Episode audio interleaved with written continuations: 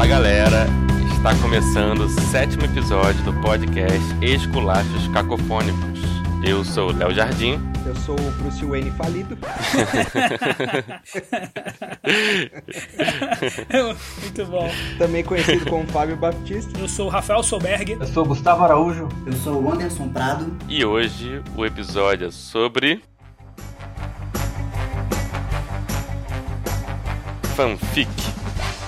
Terminou recentemente o desafio de fanfic do Entre Contos, no qual Anderson Prado foi vencedor por desempate, empatado praticamente com Rafael Solberg. O Fábio Batista fica em qual lugar? Ah, nem sei. Eu nem quis ver. Gustavo, você ficou em qual, Gustavo? Eu fiquei em quinto lugar. Eu nem vale a pena que eu nem cheguei na final. Nem me pergunte. Quando começou aquela porra lá de. Ah, empatou o primeiro. Você, eu falei, ah, velho, não fui eu, tá ligado?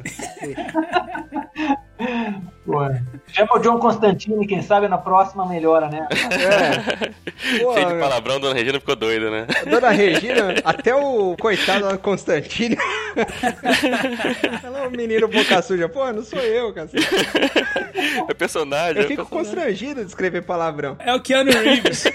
É o Keanu Reeves, é. Mas no filme ele não fala muito palavrão, né? Não, É, não. É mais no quadrinho mesmo. É. É no gibi que ele é daquele jeito. A boca suja. Enfim, enfim, é hipocrisia. Vamos. Enfim, hipocrisia. E, ó, vai ter muito tópico pra essa hipocrisia aí. Eu quero lavação de roupa suja aqui ao vivo. Deixa comentário. Não, cara, é. é... pra quem não conhece o Entre Contos ainda, é um site literário em que os escritores mandam contos pra lá num tema específico, no caso foi fanfic, e todos os outros autores comentam e o texto fica sob anonimato durante todo o desafio. A gente acabou descobrindo recentemente, no caso ontem, no dia da gravação, de quem era cada conto. Então vai ter provavelmente uma lavação de roupa suja aqui, porque alguns de nós comentamos, né, e demos notas mais ou menos não tão boas assim por conta dos amigos, sem saber que era conta dos amigos. e essa é a parte legal do Entre Contos, inclusive, né, Gustavo? Gustavo aqui, o chefe do Entre Contos, Gustavo. É, rapaziada. Esse é o grande diferencial, né? Se bem que na minha parte aqui eu acabo que sei de quem são os Você contos, sabe, né? Você não tem graça. É, é que às vezes são, nesse caso foram 32 contos, né? Eu até não conseguia lembrar, lógico, o conto de cada um, né? Mas eu sabia qual era o conto. Quem eu já conheço, por exemplo, o conto do Rafa eu sabia que era o dele, o conto do Anderson eu sabia que era o dele, que era um conto. Mas do Rafa eu sabia que era dele também. Do Ah, Rafa então, todo mundo do, sabia. do Rafa todo mundo sabia que era o dele. né? o seu também, todo mundo sabia que era o seu. É. O meu, acho que todo mundo sabia que era meu. O seu, tinha, é, o seu não tinha certeza, não. Você não teve certeza, Léo? Do meu? Não tinha certeza, engraçado, né? Nem tinha. quando chegou o Constantine, velho? Você não lembrou daquela antiga do Constantine lá? Não lembrei, não lembrei. Perdi essa. Eu- Constantino foi praticamente a confissão do Fábio. Esse conto é meu, né? É, realmente parecia seu. É porque como eu não tinha lido outro grupo ainda, eu falei, ah, pode ser de outro grupo. Mas realmente analisando agora, com certeza é Eu seu. pensei umas 10 vezes antes de pôr aquele Constantine lá, velho. Eu falei, puta, isso aqui vai me entregar, assim, muito, né? Uhum. Ah, foda-se. Vocês sabem que o, Anderson, lá no começo do desafio, eu falei alguma coisa pra não liberar os chutes e deu antes, porque o Anderson me chamou de neurótico. Pô, pois é. Falou que eu era neurótico, que esse negócio de acertar é coisa de. Eu falei, rapaz, você não sabe. Os caras conhecem tudo. Eu Pô, sei que o, arrebenta. o Fábio Baptista É, foi o é. primeiro, cara. Eu acho que ele leu duas frases lá, ele falou, é do Solberg. Não, eu falei aqui, eu Falou, falei, eu você- falei, o do Rafael do Paul. Vocês todos falaram. Ah, a Cláudia, a Claudinha adivinhou praticamente todos os contos, cara. A Cláudia Angst. Ela Cláudia. é, ela é. Imagina, a a Cláudia, eu falo pra ela, Cláudia, você, não é possível que você não conhece o pessoal. E ela chuta cada conto pra mim, cara. Eu vou ler, o conto é ruim pra cacete. Eu falo, meu Deus, Cláudia, Porra, Cláudio. você revisou meu livro. Como que você chuta um conto desse pra mim, cara? E, e ela erra todos, cara. Ela erra sempre. Ela chuta os meus pra você, às vezes. É, não, eu não quis dizer nada, viu, Léo? Mas É, é os ruins, né? No caso.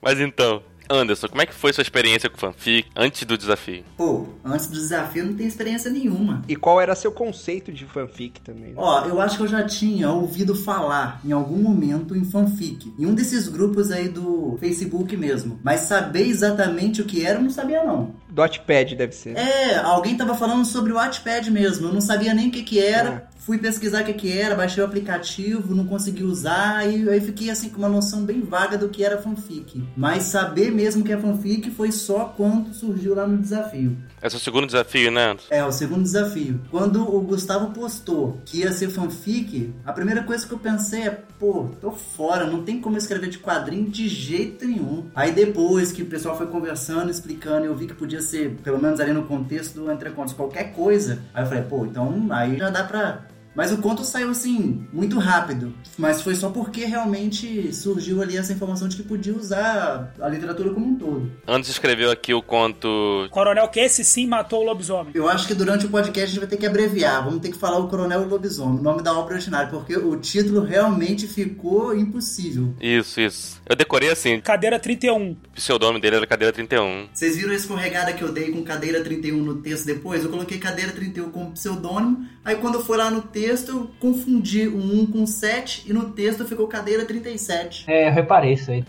não reparei, não. Acontece. Pô, eu sou muito afoito, eu escrevi muito rápido. Quando eu vi o ponto já tava lá e não tinha mais como corrigir essas coisinhas. Ó, era menos um ponto aí. O pessoal tem que estar mais atento aí, não. é, pois é. Ó. Tem que chamar o VAR. Chama o VAR. Tá. Ainda dá pra fazer VAR, ô, Gustavo? eu tô fazendo retângulo com a mão aqui agora, né? É. Você sabe que eu não somei lá não, né, Gustavo? Eu acreditei em você no resultado ali. Caramba, cara, é o... Isso aí a gente usa o Excel, né, cara? Cara, você sabe o que foi o episódio disso já adiantando aqui, né, cara? É que eu tava fazendo aqui a apuração, né, durante o dia, e muita gente deixou para votar ali no último dia e tal, né? E eu via desde o início que tanto o teu conto, né, Rafa, como o conto do Anderson, estavam vindo ali pau a pau, né, cara? Pau a pau. E o conto do Anderson foi o último que eu mesmo li e comentei, né? E aí eu, cara, querendo ou não, você tá acompanhando, você sabe, se eu der a nota X pro cara, ele vai chegar em tanto, o outro pode chegar a tanto. Você começa a fazer conta, né? Uhum. E querendo ou não, bate ali uma, uma, como é que eu posso dizer para você, ali um peso na consciência consciente, né? Responsabilidade. Pô, cara, é. total, meu. Aí eu até comentei isso na hora de escrever o comentário pro Anderson, né? Que ele escreveu não é o tipo de literatura que eu consumo com frequência, né? Mas mesmo assim você não consegue, pelo menos da minha parte, né? Eu não consegui dizer que isso é um conto mal escrito, ao contrário, não, né? É um é, conto não. muito bem escrito. É que foi o vencedor, né? Sim. Então, embora ele não tenha, vamos dizer assim, me encantado, assim, daquele jeito, assim, de me fazer sentir aquele, o enlevo, né? Aquela epifania, né? Pô, é um conto magistral, né, cara? É, o, o, jeito que ele escreve, a maneira como o coronel Ponciano se pronuncia, né, cara? É muito legal. É. Muito regionalista, e, né? Meu, eu achei brilhante, né? Esse conto do Anderson e mais o conto do Fernando Cirino, pô, eu achei que os caras arrebentaram. Pô, incorporaram, bom. né? Os caras incorporaram, né? né? Total, total. Assim como você também. Eu pensei que fosse até dar na final uma disputa entre eu e o Fernando. Quando você falou que tava dando um empate, o primeiro que eu pensei era ele, já que Mangaratiba tava fora. É, o Serino escreveu Paredão. Então, exatamente. Que era um conto baseado no sertão, né? Guimarães Roda. Então, só avisando aqui o pessoal, né, que eu vou botar os links dos contos aqui no post, na descrição, e vale muito a pena ler todos esses contos que a gente botar aqui, cara. A não ser o que a gente fala mal, mas o que a gente fala bem vale muito a pena ler. Esse conto do Anderson venceu, o conto do Rafael ficou em segundo lugar, que é... Entre Irmãos. De Volta à Rua Morgue. Entre Irmãos, De Volta à Rua Morgue. Outro título longo. Que é baseado no conto de Edgar Allan Poe. Isso, Edgar Allan é, Poe. É, Assassinatos na Rua Morgue, né? É, é o Durango Tango, né? Isso, Na verdade, no original lá ele mata. Uma família inteira, né? É, a mãe e a filha, né? Forma bem grotesca, né? É um orangotango, né? Você imagina, né? Como é que ele faz? Eu sei que ele empala um, é. o outro ele tenta trazer pela chaminé. É um negócio é. bem. o coronel, esse sim que matou o lobisomem, foi minha nota 5 lá na primeira fase, né? Eu tava no grupo oposto. Cara, eu fiquei assim, tipo, porra, felizaço de ter visto um conto desse estilo, né? Como o próprio Gustavo falou lá no grupo, né, cara? O Brasil, né, presente, a gente baba ovo pra caralho, vira latismo, e eu sou um desses. e achei do caceta, cara. E tipo, eu li o livro e vi também o filme. O filme, eu não sei é, porque me marcou mais, cara. O Diogo é, Vilela e o. Porra, e como é que é o nome dele? Celton Mello. Quero lobisomem, né? Quero uhum. lobisomem. Mas o que me chamou a atenção do filme, ele também é todo narrado, né? Ele, porra, eu acho uma representação do caceta do livro. Ele tem toda aquela narração do Coronel Ponciano, né? Que é aquele cara que é um fanfarrão desgraçado e você se diverte. Ele não nunca dá o braço a torcer, né? Ele é sempre o maioral, só que não, ele não é porra nenhuma, ele é um covarde. E o conto do Anderson, porra, emula isso perfeitamente, né? E ainda traz o autor, né? Então ainda tem a metalinguagem, o autor do livro, né? Eu acho que esse foi a grande sacada, sabe? Falar do José Cândido Carvalho, pô, ficou show de Pois bola. é, eu também acho. Foi a cereja do bolo, né? Pô, minha implicância até com o conto do Fernando foi esse. Eu queria muito ter escrito sobre o mesmo livro que o Fernando, mas é, quando eu li o conto do Fernando, apesar de ter ficado muito feliz de ter encontrado o livro ali, é, me incomodou o fato dele não ter trazido um enredo que fosse novo, que é uma coisa que, pô, eu me esforcei muito para conseguir fazer. Aí quando eu fui avaliar ele, isso pesou. Foi o que tirou o 5 dele, talvez tivesse sido um 5. Não, mas eu acho que isso foi o que pesou mais também no conto dele. Muita gente tirou ponto por causa disso, porque ele emula muito bem, né? Ele vai pela história praticamente original e aí no final é que você tem uma releitura. Então, eu, dei três pro Fernando por causa disso, cara. Por conto, né? Eu nem fazia ideia de quem que era isso daí. Porque, porra, mudou só o final. Eu mantive um critério ali, né? Uhum. Nesse conto aí do Fernando, do Paredão e no aquele da Negrinha, Ah, do sim, Monteiro do- Lobato, que era isso. da Gisele, né? Gisele. O dela, ela ainda mudou um pouco mais, Foi. né? Mas assim, a pegada da história era bem Sim. a mesma. E o do Paredão lá, porra, era totalmente a mesma pegada. Chegava no finalzinho ali e mudava. Eu não li o Grandes Sertões, né? Daí eu peguei o resumo pra ver qual que era a história, o que que tinha mudado. Eu fiz isso com alguns Não, contos, foram né? O Ne- vários que eu tive que fazer assim, né? Aquele da Cláudia também, eu tive que praticamente o inteiro. Ana Karenina, né? É, na Karenina eu li o resumo inteiro do livro pra tentar entender o que Caralho, Cláudia tava ali, Karenina. coitado.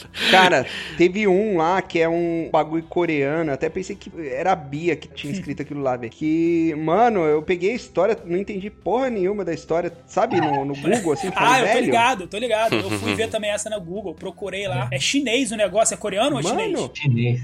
Chinês? Eu imaginei coreano porque eu imaginei Não, que era, era da chinês. Bia, mas que ela curte. Que né, tinha até um coreano, conceito interessante da música, né? O som da música. Eu achei legal. Tinha umas passagens interessantes. Você procurar alguém que tem a mesma música, né? No conto. No, no conto, isso, né? Ah, então. O original eu não conseguia entender, cara. Não era tipo assim, um negócio Naruto. Naruto a gente até imagina, né? Naruto eu assisti um episódio É, inteiro menos. dessa merda.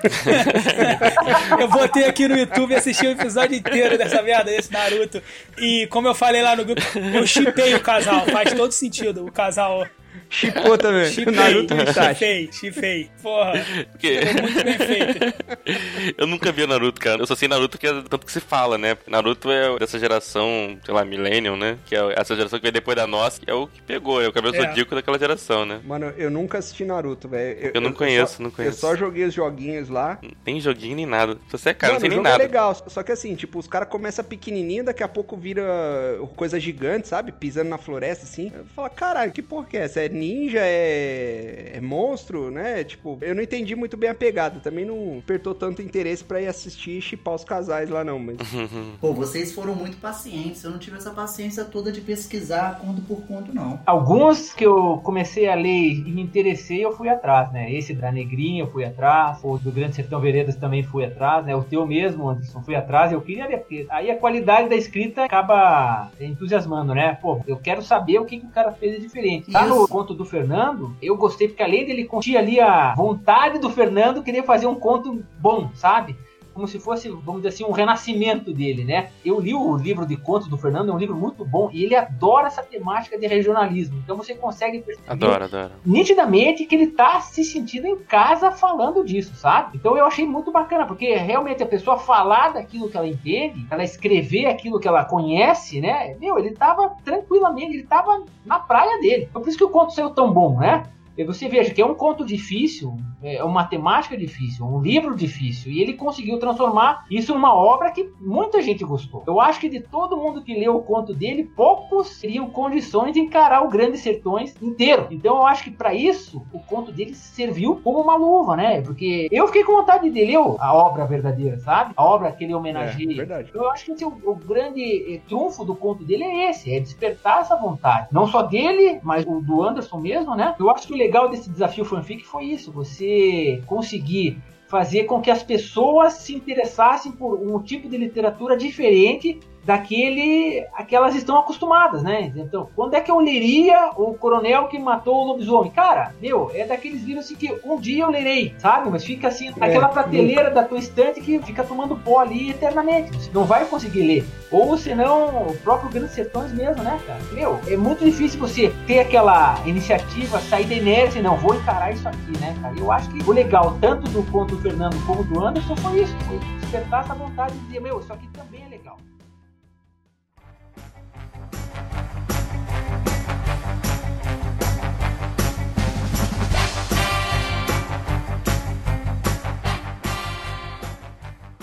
Fanfic não é só literatura popular, vamos chamar assim, não é só quadrinhos, né? Não é só cinema, tem muita coisa além disso. E eu acho que isso foi o grande trunfo desse desafio. Por isso que eu curti bastante, né? Então, quando é. saiu o desafio e o tema foi esse, fanfic, eu pensei que era só esse negócio de gibi, pô, esse universo que eu não transito de maneira alguma, ficou muito lá atrás. Então, realmente, ter essa possibilidade de escrever sobre qualquer tema aí da literatura, ou até mesmo se alguém quisesse se aventurar aí no cinema, etc., tava podendo, pô, isso foi bom demais. Meu pé de laranja lima mesmo, aconteceu exatamente isso aí que você tá falando. Eu senti vontade de ler, e com certeza eu vou ler, tá na minha lista lá da Amazon.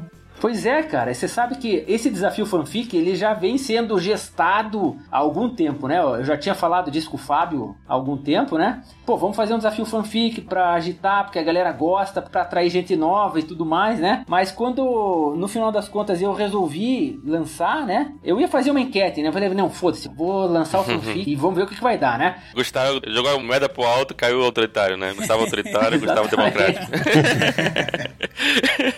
Intervenção militar militar.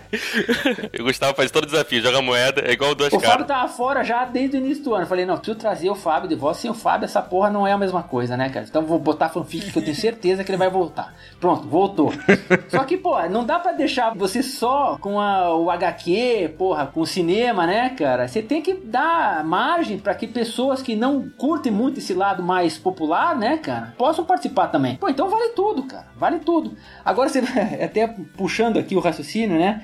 É, o engraçado é o seguinte, o Rafa falou aí que a gente acaba resvalando aí pra parte do viralatismo, né, cara? Eu também acabei entrando nessa, né? Porque eu peguei a história mais conhecida do mundo, né, pra fazer uma fanfic, né, cara? Pô, depois que eu me liguei, cara, tinha tanta coisa boa que eu podia ter abordado de literatura nacional que eu li, gostei, pô, e não fiz. Às vezes dá essa, esse insight, esse depois, cara, que merda, né? Que eu não escrevi aquilo que eu realmente podia ter feito um trabalho legal, sabe? E não pra simplesmente fazer a inscrição e participar. Depois a gente fica pensando, né? Caralho, podia ter feito um conto alternativo que o Capitão Rodrigo não morreu no tempo e o vento, sabe? Porra, caraca, meu. E, uhum. né? Não teria sido massa. Puta que velho. O, o Érico ia ser uma boa Pô, O Capitão Nascimento que não sobe no morro, logo no começo acaba. Capitão, Capitão Nascimento entra pro pessoal. Né? Caralho.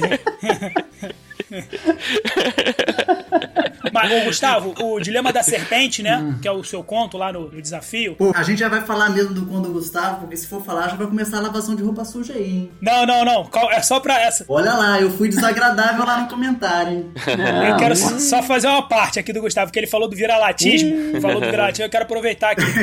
Cara, eu li o teu conto com aquela sensação de estar vendo um filme dos anos 80, sabe? Hum. Uma mistura meio de Top Gun com, sei lá, mas sabe aquela coisa meio. O Michael meio... Douglas, o piloto tal. Isso, anos 80. Não, o jeito todo de narrar do Gustavo, eu, eu lá no comentário eu falei, cara, as frases muito precisas, sabe? Aquele negócio assim do protagonista que tem um problema em casa, mas ele não revela qual é o problema dele em casa. Ele não revela qual é o filho. Ele sabe que você sabe que ele tem um filho, mas você não sabe. Tipo aquele filme do Stallone lá, que o Stallone. Falcão. Falcão, isso. Porra, Falcão, Falcão que campeão. Ele luta lá braço do... de ferro. Exato, exato. exato. E aí eu fui vendo, fui vendo, e teve essa sensação em mim, sabe? De, de um negócio meio dos anos 90, assim. E eu depois eu matei que era do Gustavo por causa da ambientação. Que, porra, só o Gustavo sabe fazer essa. Só o cara que tem muita paciência para fazer toda aquela pesquisa. Assim, não, é. Começou a descrever motor eu, de avião. Eu matei que era do Gustavo quando começou é, esse bagulho África de avião, velho. De falar das peças do avião. Falei, mano, esse daqui é, é o Gustavo, cara.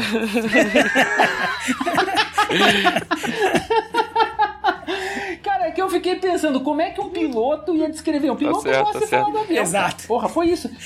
Quando eu comecei a ver, eu falei, pô, eu podia fazer aqui no Brasil. Fiquei pensando, né? Podia fazer esse conto, a ambientação aqui no Brasil. É um cara na Amazônia e tal, né? Falei, pô, mas vai ter gente que não vai pescar, não vai entender essa porra. É uma releitura de Pequeno Príncipe, né? A gente não falou ainda. É um fanfic de Pequeno Príncipe. E já tinha tido a Amazônia, né? Pelo É, amor de o Deus. desafio passado foi a Amazônia. É, eu podia ter feito no Mato Grosso, sei lá, pensei de fazer aqui no Brasil, sabe? Mas, cara, o pessoal não ia pescar essa Se porra. você faz Amazônia, ia uma galera falar, ó, sobrou do outro desafio, o cara usou agora. É. É, ia ter essa porra mesmo. Mas aí o que, que eu achei legal, cara? Eu assisti um documentário há algum tempo de um cara que era um bush pilot, né, cara? O cara é o que é um piloto daquele jeito que eu narrei. Tem muita gente que faz esse tipo de serviço lá, né? Sim. Porra, e eu achei do caralho, achei muito legal assim, o trabalho que eles fazem, tanto na parte social, né, cara? Pô, porque lá não tem porra Na nenhuma, né?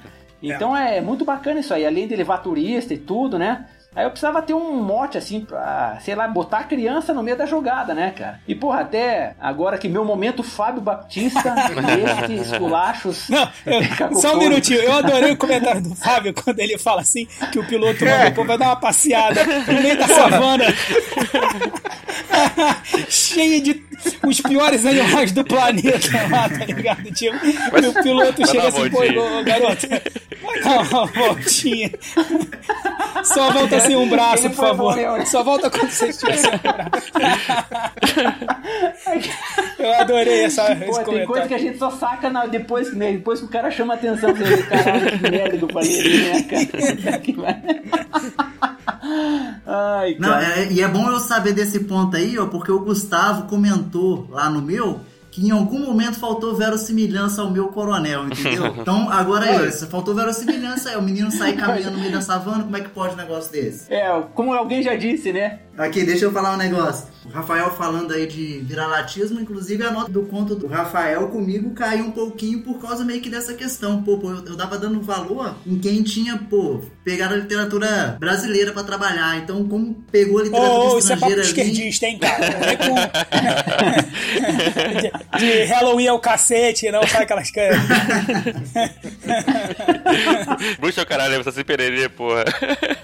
Não, não vou enveredar por esse assunto de esquerdista aí não, porque política pode dar problema. Pô, você sabe, o Machado de Assis, pô, traduziu Edgar Allan Poe, não foi isso? Foi, traduziu o corvo. Corvo, não foi? Porra, então tô bem, porra. Você não sabe a pior, Rafael. Eu não fiz muita pesquisa, não. Foram raros os contos que eu, pô, fui pesquisar. E o seu, quando eu li, eu pensei assim, pô, esse negócio aqui também é gata Christ, não tá não? É, mas porque é referência mesmo. Então, o Edgar veio depois. Não, o Edgar veio antes, ele é o pioneiro. Não, pois é, mas assim, quando eu fui julgar, eu li o seu conto, aí pensei, pô, esse negócio aqui tá meio climão Agatha Christie, não tá não? Literatura de entrada. Ah, tudo bem, tá bem escrito, eu vi um trabalho aqui meio do próprio entrecontista Nota 2. mesmo. Vamos, lá, nota 2. Adorei nota 2. Depois aqui conversando que eu fui descobrir que era o Edgar, não lembro com quem que eu tava Mas você sabe que eu recomendo aí pra todo mundo que tá ouvindo aí, o que vai ouvir, né? Não, na verdade estão ouvindo agora, né? Estão ouvindo. Nesse momento. Nesse exato momento vocês estão ouvindo uma coisa fantástica, Dark, né? Futuro, né? A gente tá fazendo isso no domingo, né? E vocês estão ouvindo aí no dia que vocês estão ouvindo. Coisa Pode ser incrível. qualquer dia, pode ser daqui a um mês, dois Pode meses. ser daqui a, daqui a 20 anos. 20 anos. o, quando, quando eu fizer sucesso, enfim. Mas eu recomendo todo mundo, cara, ler o Edgar Allan Poe. O Edgar Allan Poe, na minha, minha carreira, olha, na, na minha vida, foi um divisor de águas, cara. Eu tinha uma percepção antes do Edgar Allan Poe, mas depois, assim. Óbvio que depois vai mudando, né? Aquele estilo dele. Vocês viram que eu nem botei tantos adjetivos, né? Pra não pesar tanto. Mas, cara, Edgar Allan Poe, cara, eu acho que tá em top 5 aí dos maiores autores do mundo. Concordo, concordo 100%. Principalmente contista, né, cara? Que ele se destacou como contista, né? Ele foi um contista. Foi. Eu também eu tive essa fase, né, que eu comecei a tentar ler contos pra tentar escrever contos, né? Porque quando você vai pra escrever, você tem uma bagagem muito de romance, né? Sim. É difícil você encontrar um cara que tenha se consolidado só como contista, né? Aí faz um conto pela metade aí, né? Tipo, que tem continuação, essas coisas. É verdade. Pô, nesse desafio eu senti falta foi dessa indicação da ficção original. É, mas a graça era tentar descobrir mesmo. É, Ah, sei lá, rolou uma, uma pequena discussão lá. a própria dona Ana, né, que ela criticou isso aí. É, foi ela mesma, dona Ana. Ela raramente critica. Não, quase nada. Não, são oportunidades de melhoria. Oportunidade de melhoria. A gente vai fazer uma matriz SWOT do, do. O dela, ela encheu de PS, né? Ela encheu de PS do dela, não O foi? dela era o da alma, né? Isso. Ah, Não. isso mesmo. Era da Alias Grace, né? Isso. Da Alias Grace. Cara, ela fez tanta referência, tanta referência que encheu meu saco. Porque eu, eu não gosto quando as pessoas me tratam como idiota, sabe? As pessoas não têm que tratar o leitor como idiota. O leitor pode até ser um idiota. É, eu penso como você. O leitor pode ser idiota? Pode. Mas não me trate como idiota. Não joga na minha cara assim com força a É. referência e tudo. Pô, pelo amor de Deus, sabe? Eu acho que isso tira toda a graça. Eu odeio texto mastigado. Não, é no dela rolou um certo exagero. É, foi o que o Joilton fez, né? Joilton fez isso. Ele pode dizer, esse conto que eu escrevi é baseado no conto do Bukowski, que é esse aqui, só faltou botar o link, né? É, é, é. E eu acho que aí ele, ele perdeu o ponto aí. Também cara, acho que ele você perdeu. vai Também acho que ele comparar ipsis literis ali, né? Pô, e que o conto é praticamente igual, né, na verdade. Acho que ele ficou com medo, né? Acho que muitos autores ficaram com esse medo, né? De não ser reconhecido. Aí no final botaram com PS. O jogo foi É, esse. mas você viu, vocês não repararam, o meu, meu eu usei a imagem da capa do livro. Não são obras obscuras, cara. Eu não vi nenhum ali, tirando o do chinês lá, nenhuma das outras obras são obras obscuras. Ou seja, não são obras que se você pegar, sem brincadeira, dois minutos do seu tempo e jogar o nome principal no Google, 90% dos contos vão aparecer, entendeu? Então, tipo, ninguém sabe tudo, ninguém leu tudo, sabe? Pô, é até pretensão nossa achar que todo mundo leu tudo sobre tudo. Não vai conseguir. Mas, cara, falta um pouquinho de pesquisa, sabe? Eu achei. Por isso que eu escrevi do Batman, velho. Eu falei, velho, se alguém não conheceu o Batman, porra. Cara, o pior é que teve gente que falou, né, que não conheceu direito, né? Num dos contos Alguém do falou? Batman eu vi lá alguém reclamando. Eu falei, ah, quase se fuder. Uma pessoa que não, 55 filmes, caralho, mil séries. porra, não conheceu o Batman, tá de sacanagem. Eu acho que é o personagem mais retratado na história.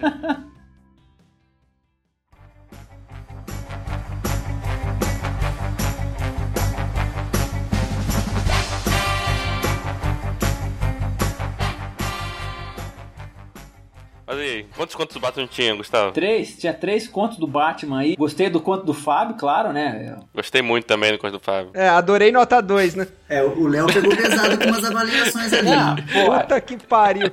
Adorei nota 3 no meu caso.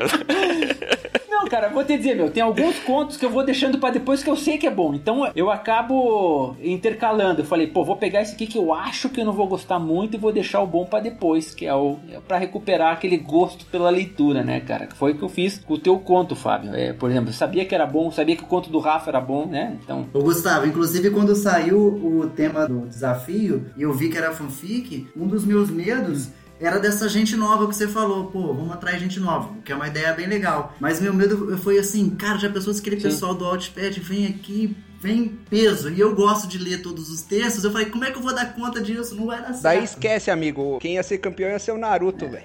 é verdade, é verdade. Não, mas eu vou te dizer, o sistema que a gente fez o desafio, ele naturalmente ele deixa esse pessoal de fora, porque a partir do momento que você coloca uma regra lá, olha, você vai ter que comentar todos os contos e se você não fizer isso, você vai ter o teu conto desclassificado e não vai ver teus comentários. Meu, cara, isso afasta E tem muita que fazer gente. resumo, comentar de maneira fundamentada todos os textos. É, cara, é, é- na verdade isso aí é bom porque você atrai gente com mais maturidade pra ler e tudo, né, E eu, cara? depois que eu, eu terminei de ler esses do Desafio Fanfic, eu aproveitei pra ler alguns outros que eu tava querendo. Aí eu aproveitei de todos os do Felipe Holloway. E na época, as regras eram outras. Eu não consegui nem entender a lógica do desafio. E me parece que não era tão legal quanto agora. Ah, não, bem no início. Não, não, isso aí vem todo, imagina, são sete anos já, né? A gente vem, vamos dizer assim, num crescendo assim de aperfeiçoamento do sistema, É né? que aparecem uns caras chatos às vezes, cara, que fica sugerindo regra, sabe? É, os cara, o cara tira o quarto lugar 500 vezes e começa, não, vamos fazer diferente. Até que ele finalmente ganhou e parou de sugerir regra. O Fábio, enquanto não criou a regra que ele ganhasse, meu irmão, ele não desistiu. Não, ele, ele- deu um golpe de estado pra assumir o controle só pra aplicar a regra dele. Agora eu tive a impressão que deu um pouco errado foi esse negócio das notas não serem quebradas, né? Com esse empate que rolou. Isso. É, isso aí acho que era uma ideia boa na origem, né, cara? Mas eu acho que não foi legal, porque isso aí é ruim, pra vocês terem uma ideia. Da primeira fase pra segunda, o Mangaratiba não entrou, porra, porque eu tive que escolher o conto pra entrar, cara. Porque que acontece? Eles empataram em tudo, na pontuação e na quantidade de notas mais altas. Foram as mesmas notas, igual, idêntico. Foi o do Mangaratiba e o, da, e o conto da Fernanda, né? O, o... A salvo. a salvo. E aí, porra, o que que tava escrito na regra? Em caso de empate em tudo, a moderação decidirá. Aí eu fui olhar a nota que eu dei pra cada um, né? Aí a nota que eu dei pro conto da Fernanda foi maior do que a nota que eu dei pro conto do Daniel. Falei, pô, então vai ter que entrar a Fernanda. E foi o que aconteceu. Então por isso que o Mangaratiba não entrou. Foi, por um detalhe. Eu nunca tive que aplicar essa regra. A gente nunca teve que aplicar isso aí. Mas agora que aconteceu, porra, eu já, caralho, que merda, né, cara? Pô, fazer isso porque você tira um conto que é bom e, porra, é, dá aquela sensação de injustiça, né? E mesma coisa agora para definir o campeão, né? Tanto o conto do Anderson como o conto do Rafa, porra, são dois puta conto, cara. E você ter que definir no critério de notas mais altas, meu, não é o mais justo, cara. É por isso que eu fiquei torcendo. Tinha que ter ido pela antiguidade, né, Gustavo? É. A verdade é essa. Vamos... o cara acabou de chegar aí, já bota o cara sentado na janela, entendeu? Porra. Fala sério. Ou tinha que ser igual o título paulista da década de 70, lá que o juiz esqueceu a contagem de pênalti, velho. Daí dividiu o título, Santos e Português. Pronto, os dois campeão, acabou. ah, é. Não, mas eu acho que no entreconto, gente, tem que dar oportunidade pra quem tá chegando agora. O Rafael já tá velhinho, já participou de um monte. Tem que renovar aquela lista de campeões é. lá. É verdade, eu vou, é eu, eu, não, eu vou, não vou responder aqui, não, mas eu vou mandar uma mensagem escrita pra você. Eu vou poupar os nossos ouvintes. Isso era uma coisa que eu, o Fábio a gente discutia bastante, né? Que tinha uma época que o, o pódio era sempre o mesmo, né, cara? Variava muito pouco ali, os campeões, vice-campeão, terceiro lugar, né? E a gente, porra, que merda, né? Tinha que alguém, chegar alguém novo pra dar uma sacudida, pô, pra, sei lá, mudar um pouco essa vertente, né? Que sempre a mesma coisa, sempre os mesmos caras, né? Ali os cinco primeiros e tudo. Pô, e, então, na verdade, por esse lado, eu até achei legal o Anderson ganhar, porque é alguém novo, até eu acho que foi a Priscila que fez esse apontamento né? De dizer o seguinte, pô, nunca alguém, um novato, ganhou tão rápido o desafio. E eu achei muito legal isso aí, porque realmente dá essa oxigenada, né? Cara, você sabe que outra coisa legal desses contos que ganharam, veja só, lembra dos contos do pódio aí, né? O que eu achei legal é que eles fogem aquela fórmula que costumeiramente vence os desafios, né? Que é aquele conto, normalmente aquele conto sofrido, você fica com pena do personagem principal, né, cara? Foi ao contrário, são três contos que fogem desse estereótipo que a gente acabou se acostumando a ver lá no topo, né? Então é isso. Eu tô imaginando o meme do cachorrinho enquanto você tá falando aí. Enfiei pro é, Ainda bem que não tá filmando, né, cara? Acho que eu vou dar de capa do episódio, cachorrinho.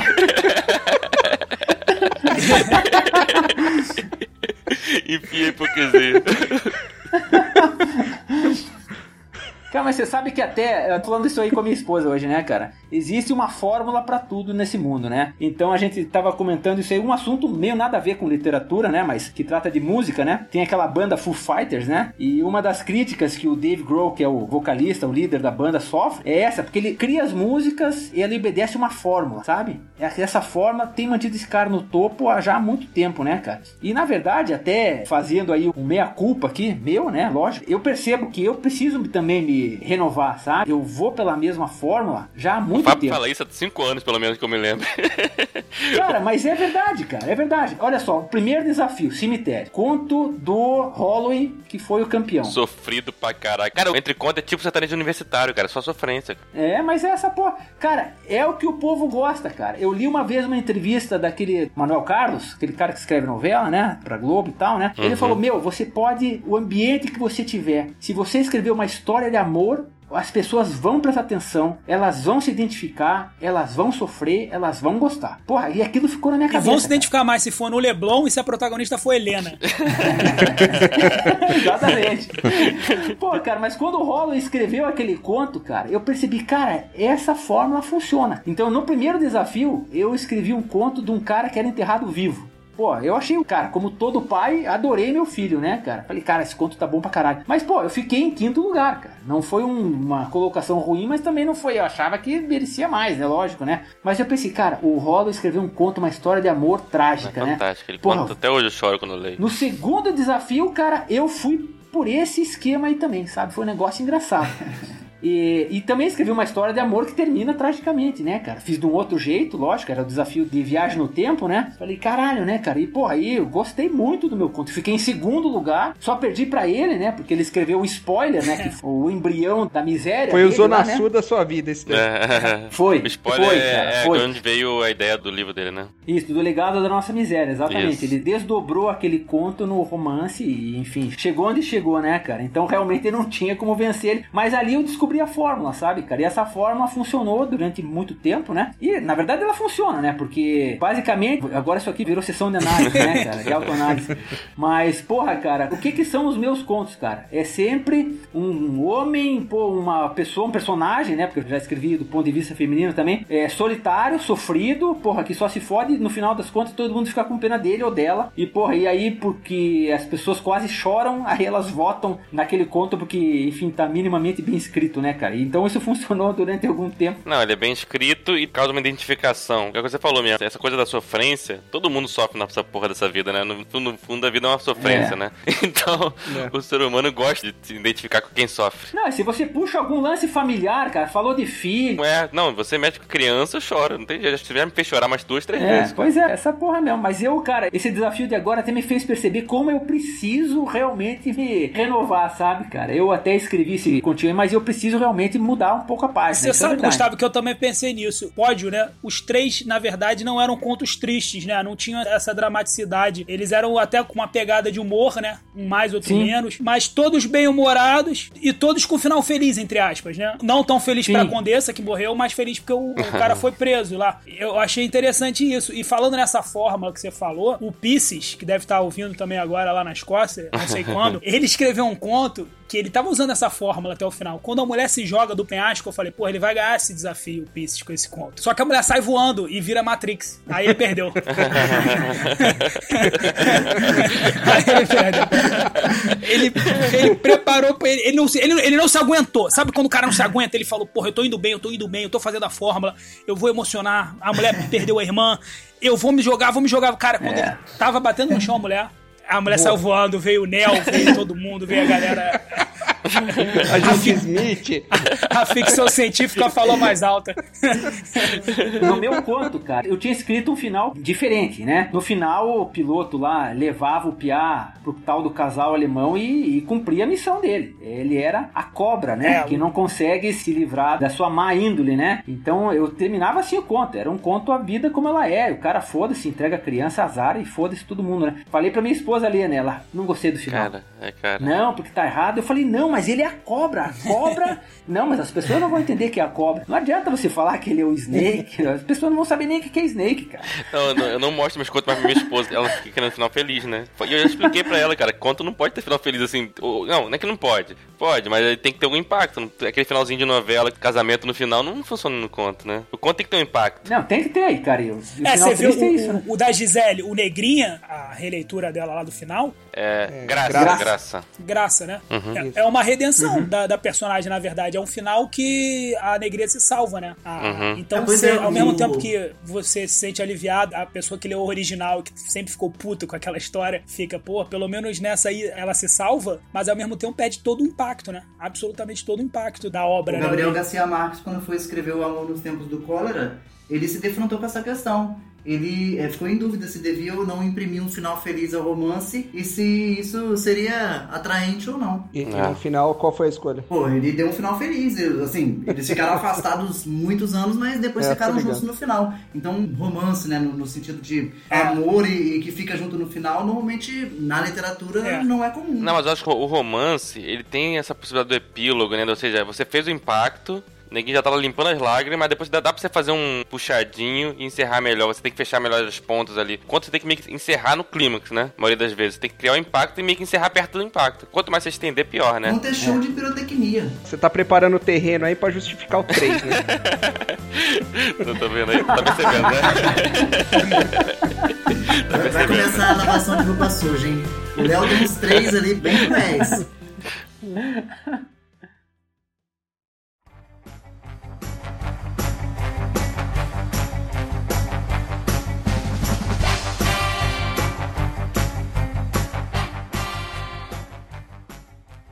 Você sabe que o do Fábio, o Detetive Uhum. Comics, né? Detetive Come número 41. Eu ia falar desafio cômico, que é o número 41, porque é, na verdade é o desafio número 41, né? Daí Eu falei, ah, ninguém vai entender essa porra, vai detetive cômico. É muito, é muito subliminar pro. Vai, vai, dona Ana. Fica dando Ué. mais dona Ana mesmo.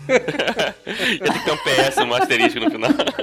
É, vai, fica botando. Vai cheio de asterisco o texto. Ela vai ouvir isso lá. Porra, dona Ana, Ainda desculpa. bem que eu não, não penso ir tão cedo pra Portugal. Mas enfim, o Fábio, cara, o conto dele, eu vou te falar, óbvio que eu não sabia que era do Fábio, né? Mas eu fui preparado pra não gostar. Eu falei, puta que pariu, Batman de novo, né? Aquela sensação. Não adianta, tu fala, puta que pariu, cara. Caralho, esses caras se juntaram antes pra fazer. né? E eu fico imaginando Não o é, Fábio Batman, lendo não. os outros do Batman também, falando, caralho, tem muito Batman. Não, três do Batman, eu pensei, é do Léo, do Rafa e do Fábio. Inclusive, queria deixar uma proposta aí pro Gustavo pra no próximo botar a cota, hein, gente? Tem que ter no máximo dois. Cota de Batman. É, um Batman pro grupo e acho que é suficiente pra todo mundo. E eu vou querer direitos exclusivos sobre regionalismo, hein? Eu não quero dividir espaço com o Fernando Porra, de novo, cara. não, hein? Caramba, cara. E vem cá, o que, que vocês acharam aí do. Pera, do- agora eu me interessei aqui no que o Rafa. Eu ia gelar elogiar quando o Fábio aí, o Gustavo cortou É. logo. Não, não, corta não, corta não. Pera aí. Você foi preparado pra não gostar? Não, eu fui preparado pra não gostar, né? Eu falei, porra, mais um do Batman, aquela, né? Enfim. Aí quando eu comecei a ler, eu fiquei assim, caraca, meu irmão. Tava muito bom, sabe por quê? Eu não sei se indiretamente, cara, mas tava exatamente uma fórmula de um episódio de roteiro, sabe? A gente falando em fanfic, é, lá nos Estados Unidos é muito comum, é, em concurso de roteiro, você escrever um spec, que é como se fosse uma fanfic da série. Então, as pessoas participam do concurso e cada um escreve um, episódio pra uma série famosa, com uma atmosfera, com os personagens, sabe? E quem ganha normalmente é, inclusive, vai escrever pra série, vira roteirista, né? E o Fábio, cara, ele fez ali exatamente como o figurino, assim, cara. Você tem três tramas no mini e no final ele ainda botou um crossover ali, entendeu? Eu falei, caraca, É. o maluco mandou muito bem, assim. Eu nem sabia que era o Fábio, eu não imaginei que o Fábio fosse escrever sobre o Batman. Eu sabia porque ele já tinha me falado, né? Vou meter um Batman. lá. Pô, mas eu vou ter dizer desses do Batman, eu curti, já falei do Fábio, né? Mas gostei também daquele que o Batman é assediado lá pelo Duas Caras, né? Porra, que ele conta. De quem que era esse aí, cara? A É a queda. queda, né? A queda é do Thiago Amaral. Thiago Amaral. Thiago Amaral. Eu gostei Isso, também. Exatamente. E eu, eu, eu achei que o do Batman, o outro do Batman tinha sido do Léo. O Batman que cai pelo capitalismo. Era do Luiz Fernando Amâncio, né? É, É, eu parei de escrever contra esquerdista, cara. Eu só me fodo contra esquerdista, pô. eu falei, o Léo é esquerdista vai botar o Batman caindo pelo capitalismo, entendeu? Maldito liberais e tudo. Mas no final o conto me enganou, porque ele é liberal, né? O Batman vira um influencer e ganha dinheiro nas redes. Mas é. Pô, é que isso é bom mesmo. Eu fui pra esses contos assim sobre quadrinhos preparado pra as piores notas. Esse negócio de literatura de entretenimento comigo não vai passar. Mas aí, caramba, veio tanta coisa boa que vi me dando nota alta uma atrás da outra. É, isso foi legal mesmo. Foi um dos desafios que eu mais me diverti, assim, lendo. Eu gostei, porra, de ler coisas que eu jamais leria, tipo Naruto, assim. Eu achei que deu um negócio engraçado, sabe, de ler, assim. Foi bem entretenimento. Foi leve. Mas o conto do Batman. Cara, eu gostei pra caraca desse conto, cara. O conto do Batman. Achei muito maneiro. Só que eu tenho um critério de avaliação que uma das coisas que ele avalia é o fechamento da trama, né? O fechamento da trama é um dos pontos de avaliação que vale muito Léo, na minha nota. Eu preciso te dizer uma coisa, Léo. Você é muito apegado às suas estrelinhas, cara. Eu sou, eu sou, cara. eu Sou. Tem hora que eu fico pensando nisso. Eu, se eu- eu mantenho a mesma regra há, sei lá, 5 anos que eu tô entre contos, eu não mudo. Às vezes não tem um fechamento, mas o conto é muito bom, cara. Nem tudo precisa ser fechadão, não, mano. É, é. Mas no caso do conto Fábio, eu achei que foi tipo uma introdução, cara. Uma introdução. E no geral, esse tipo de conto que é introdução, eu elogio no comentário, como eu elogiei. Se você leu o comentário que eu fiz lá no conto Fábio, eu elogiei. Mas acaba não valendo nota muito Eu boa. adorei nota 2. O do Fábio, ele tá Eu vou- fechado. Vou analisar isso com calma. Vou receber o feedback aí. O conto acabava no Mike. É, a trama do Mike fechou. O, o É, resto é. era epílogo. E eu achei engraçado, cara. Aqui eu falo com total ironia esse achei engraçado, né? Tipo, quando a sua esposa, namorada, noiva, sei lá, você tá discutindo assim, daí acaba dela. É, só acho engraçado, daí você fala, puta, fudeu. Mais três horas de discussão agora. Mas então, eu só achei engraçado que teve uns comentários que falaram, eu achei o Mike é, supérfluo na trama. Desnecessário. Desnecessário. É, pois é. Falei, porra, É, como é, assim, dessa. cara? Mike desnecessário. Porra, o Mike é o conto, né? Pô. É, só existe o conto por causa do Mike. É, e daí assim, tipo, contando os bastidores aí. Esse conto, na verdade, eu planejava escrever ele inteiro, né? Eu tenho a história inteira na cabeça. Daí eu falei, porra, não vai caber em 3.500 palavras isso, cara. De jeito nenhum, não vai caber. É até uma coisa estranha, porque, tipo, no começo eu conseguia fazer caber, acho que qualquer história em duas mil palavras. E agora eu não consigo mais. Daí eu falei, meu, entre fazer um conto que vai ficar totalmente esmagado ali, né? Ou eu paro ali no Mike quando acabar, ou eu dou essa brecha de história em quadrinho que, cara, eu lembro muito assim quando eu lia história em quadrinho na infância, né, cara? Às vezes pegava uma assim, tipo, Amazing Spider-Man 86. O Homem-Aranha lutando lá contra o Senhor do Fogo, que era o Arauto de Galactus tal, junto com o Surfista Prateado. Fala, caralho, velho, como que esse cara chegou aqui? Daí, tipo, você não sabia. E continua na teia do Aranha 102. Fala, É, porra, é, é. meu, eu tenho que achar esse gibi, velho. Eu criava Não, aquela expectativa. Na verdade, isso era uma coisa que me dava raiva, pra ser sincero com você. Eu ficava puto que eu, cada quadrinho que eu comprava era um mês de economia de resto de. Eu ficava economizando dinheiro da minha merenda ali, gastando, né? Comprando um pouquinho mais barato, aqui, um pouquinho mais barato pra comprar um quadrinho. Quando eu chegava lá, porra, precisava ter lido aquele outro quadrinho, eu ficava muito puto É, com isso, eu cara. falei, velho, eu vou colocar isso daí. E pra ser sincero, cara, eu fiquei até surpreso que eu passei de fase. Porque eu pensei que mais pessoas iam implicar com isso que o Léo implicou, do conto não acabar. Você ficou em segundo, né? No teu grupo Fiquei em ali, na- segundo? Na, fase inicial. Ficou muito bem escrito. Isso eu acho que muita gente levou isso a sério, né? levou isso a. É, foi acima das suas expectativas, né? Então, o que dói realmente é mais esse. Esse 3 do Léo. É. Porra, é. Depois de seis episódios de chocolate cacofônico, né? Foi facada nas costas, né? E foi o único 3. Não, o, o Ruben me deu 3. Ah, é, é. Ah, na, é, na final. Na final ele deu 3. Não, não que eu marque os nomes que me dão. Eu tava olhando minhas notas, cara. Engraçado que assim, tava em ordem decrescente de nota final. E meu nome tava lá, né, era o primeiro assim. Tava quase em ordem. Cinco, né? Cinco, quatro, quatro. quatro. Ah, tinha um três ali que era do Fábio no meio. Eu só era o único que tava fora de ordem. Você Fábio foi a única nota que eu dei que foi fora da média da galera, assim. Pois é, velho. Mas eu também acho que não ia mudar muito, né? Se o critério de desempate fosse a nota mais baixa, eu tinha sido o segundo colocado. Vocês viram que entre irmãos não recebeu nenhuma nota 3 na final? Pois Ah, é, é. eu tive Ah. uma nota 3 ali. O Ruben tá na minha Você lista sabe que a negra. primeira fase, eu quase gabaritei, eu fui ver lá. Fui bem pra caramba na primeira fase. Não, o Rafael ganhou meu único cinco. Tá vendo? Meu único cinco foi do Chupa, Rafael. Fábio. Chupa, Fábio Batista.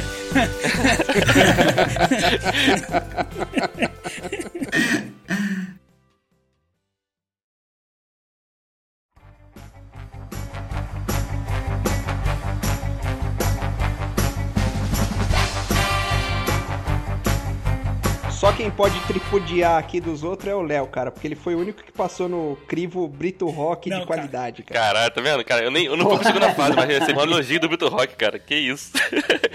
Valeu o Você sabe o que eu achei pra mais mim. incrível na elogio do Bitter Rock? Porque eu, eu consigo ver várias qualidades no conto do Léo. É. Mas lindo, lindo.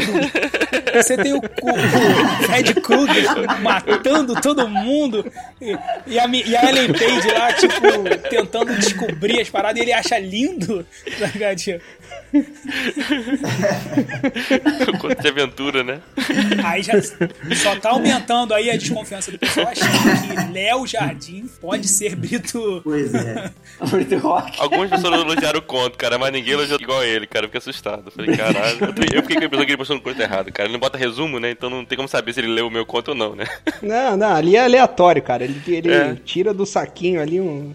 O que, que eu vou falar agora? Ah, uma merda. Ponto. Uma merda. É, por isso que eu tô bem tranquilo em relação a isso. Tenho certeza que ele não leu aquela porra do meu conto. Falando de bastidores aqui, é, esse conto ele é um conto de gaveta, né? Eu tenho esse problema com o conto de gaveta. Toda vez que eu puxo um conto de gaveta entre contos, eu não me vou bem. Porque, sei lá, eu acho que minhas ideias antigamente não agradam entre contos em geral. Eu tentei dar uma melhorada nele, assim, de. Eu tentei encaixar um drama ali, mas é muito pouco espaço que sobrou, porque o conto já era grande, né? Eu já tive que fazer corte. É, esse. É, esse- não, ele era, ele era complicado. Eu sabia que não ser um conto bem avaliado mesmo. Porque além dele precisar de muito mais palavras pra ser um pouquinho mais bem detalhado ali. Ele era um conto que exigia também um conhecimento, assim, meio que. Embora eu tentei não explicar demais, mas enfim. É complicado, porque é um conto, pra quem tá ouvindo aí, que fazia o crossover de Fred Krueger com Origem, né? É. Inception. Inception. A Night on Elm Street. Sim. Inception. Isso. Ellen Page e Robert Englund. Isso. A personagem da Ellen Page, Ariadne, entrava lá nos sonhos pra tentar caçar Fred Krueger. É, você deu mole. Se você bota o Léo DiCaprio, talvez você tivesse. Nessa mesma linha aí, além da nota 3, logo que saiu o conto lá, né, que o Gustavo publicou, o Léo mandou lá no grupo, porra, é desafio fanfic ou do Batman? Eu falei, ô caralho. Eu lembro, eu lembro. eu lembro. Aí o Fábio até perguntou, ué, mas são quantos Batman? Aí Puta que pariu.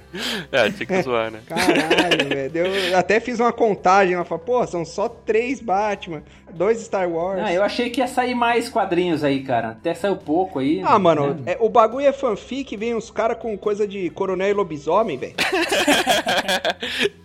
e ainda ganha, porra.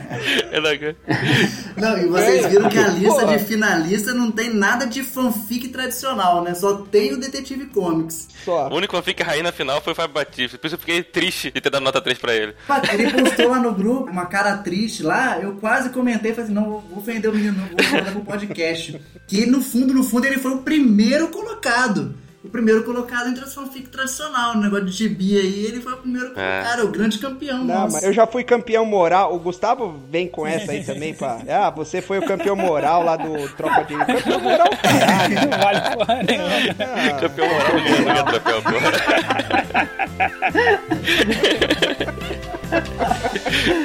Puta que velho.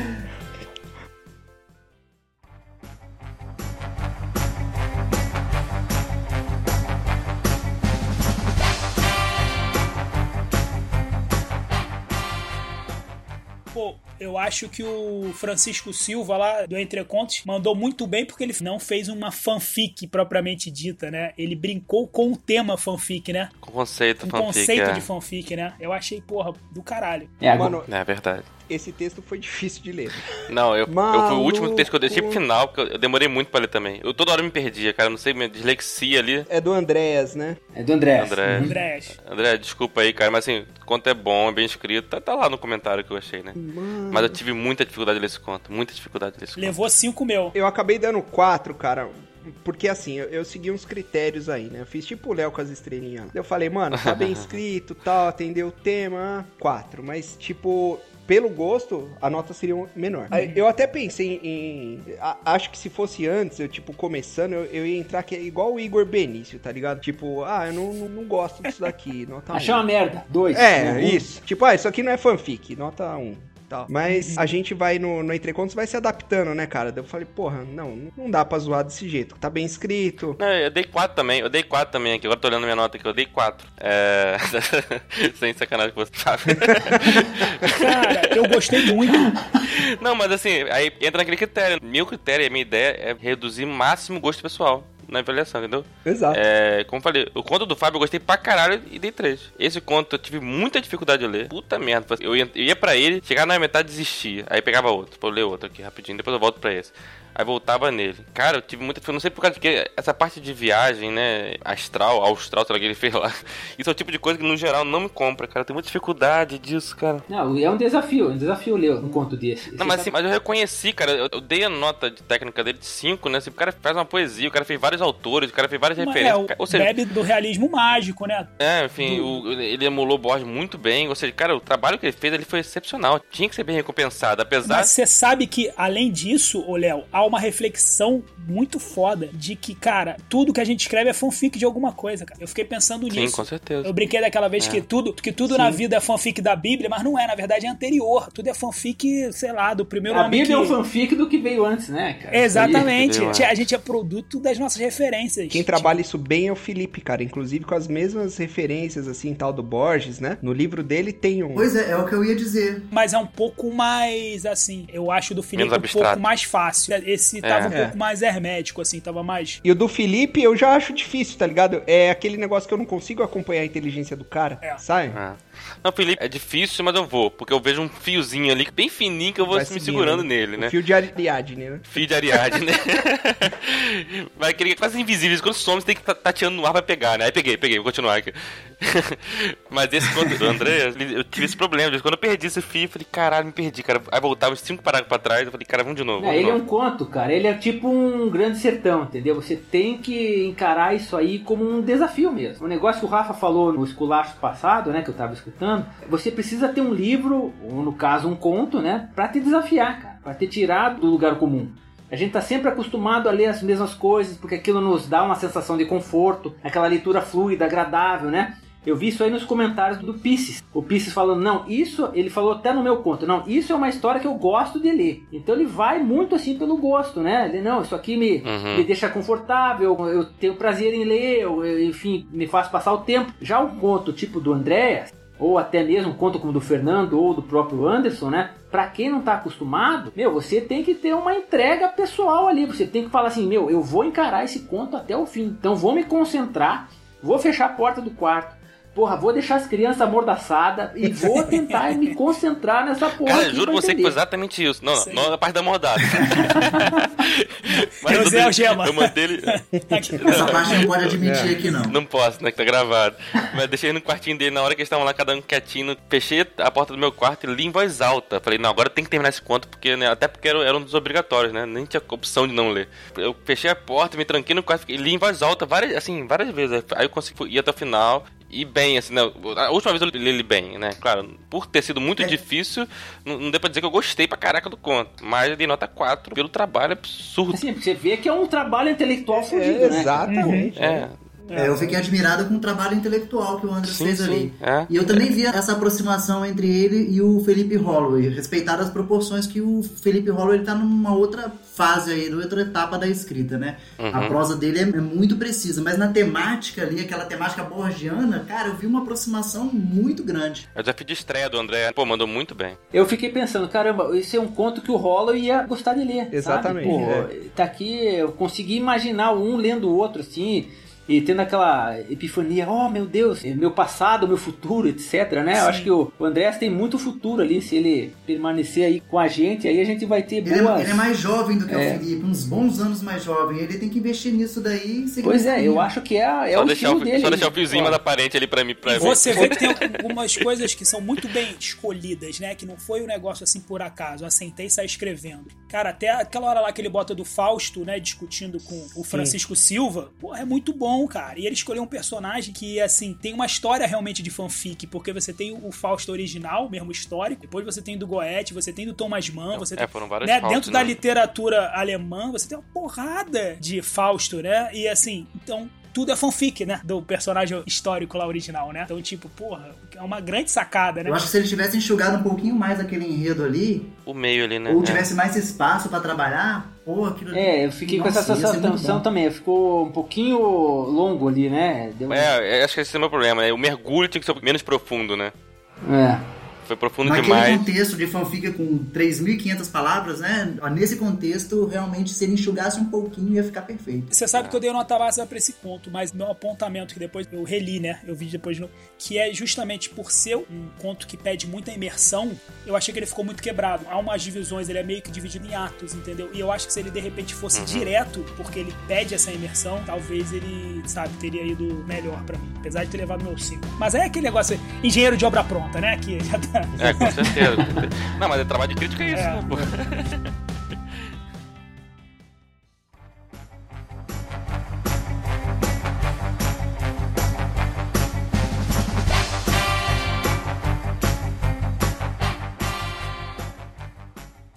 Cara, então, Rafa, faça uma relação com o conto O Anjinho que Virou Sereia, por favor, da tua.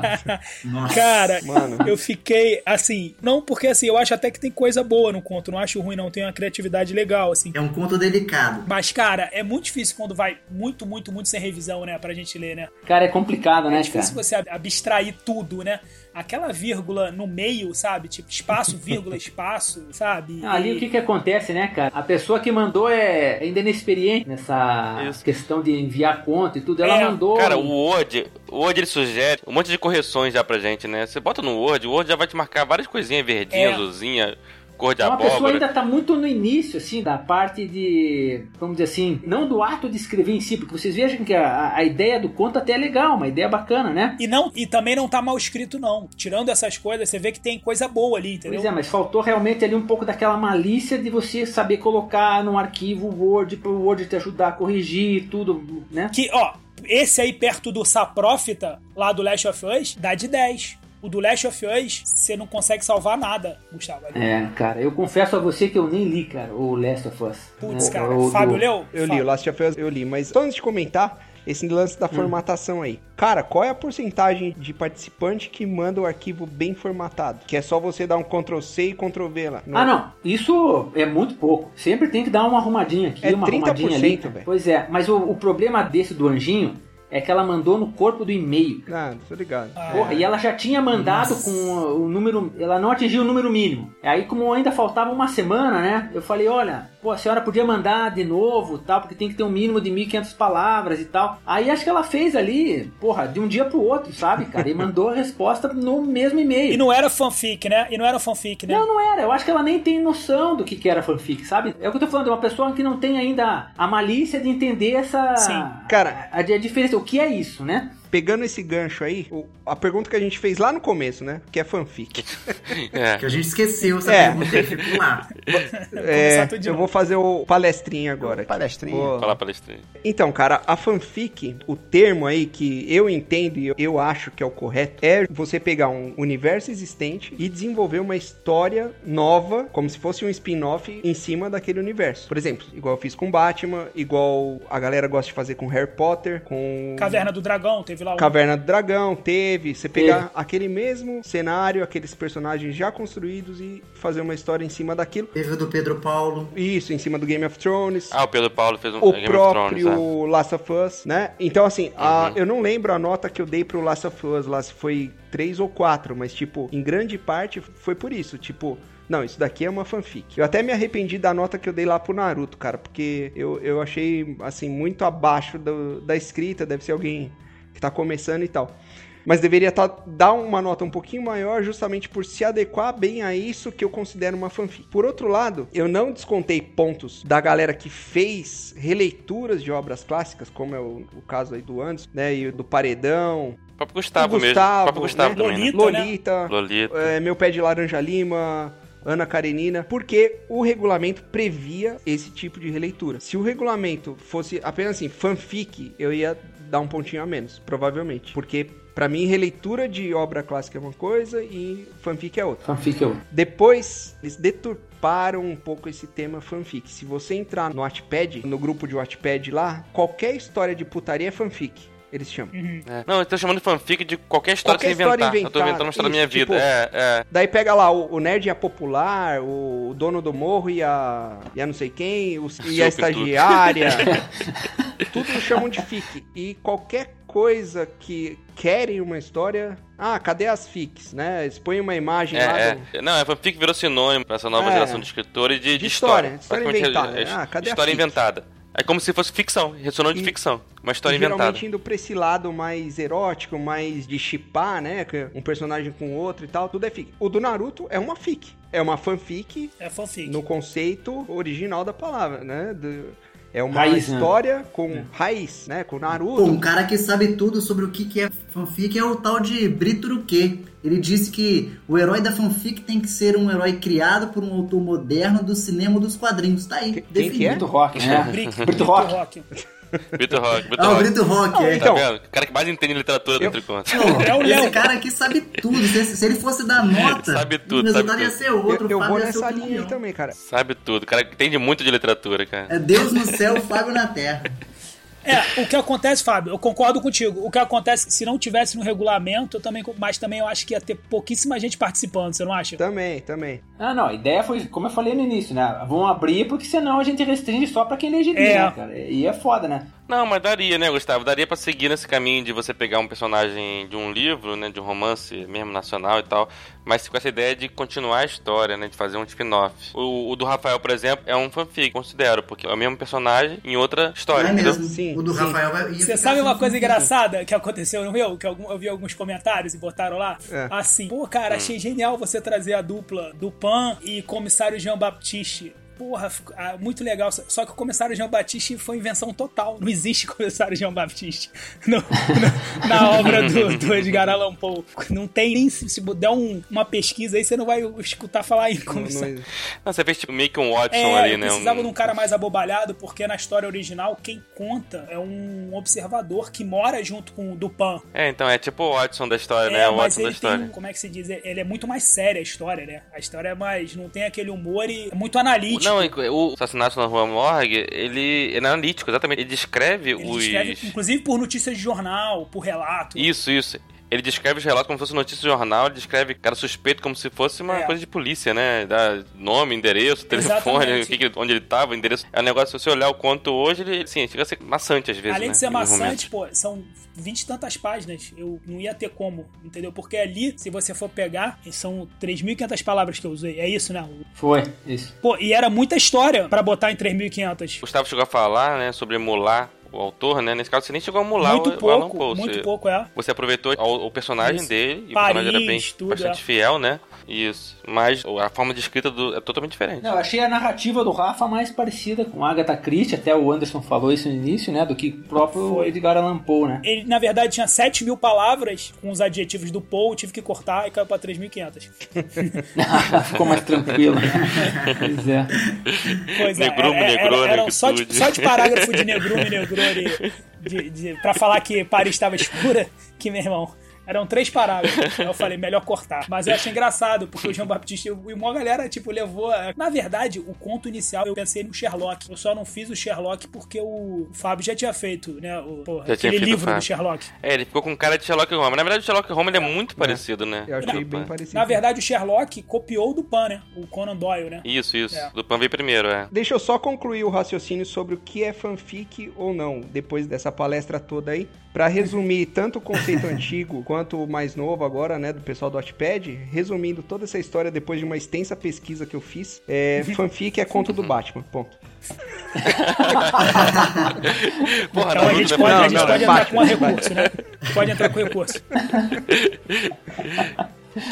A primeira vez que eu ouvi falar em fanfic foi numa comunidade de Stephen King, sabia? Que o pessoal escrevia é, é, finais alternativas para as obras dele. Isso, sei lá, 10 anos. Inclusive, ele escreveu um livro usando as ideias da galera.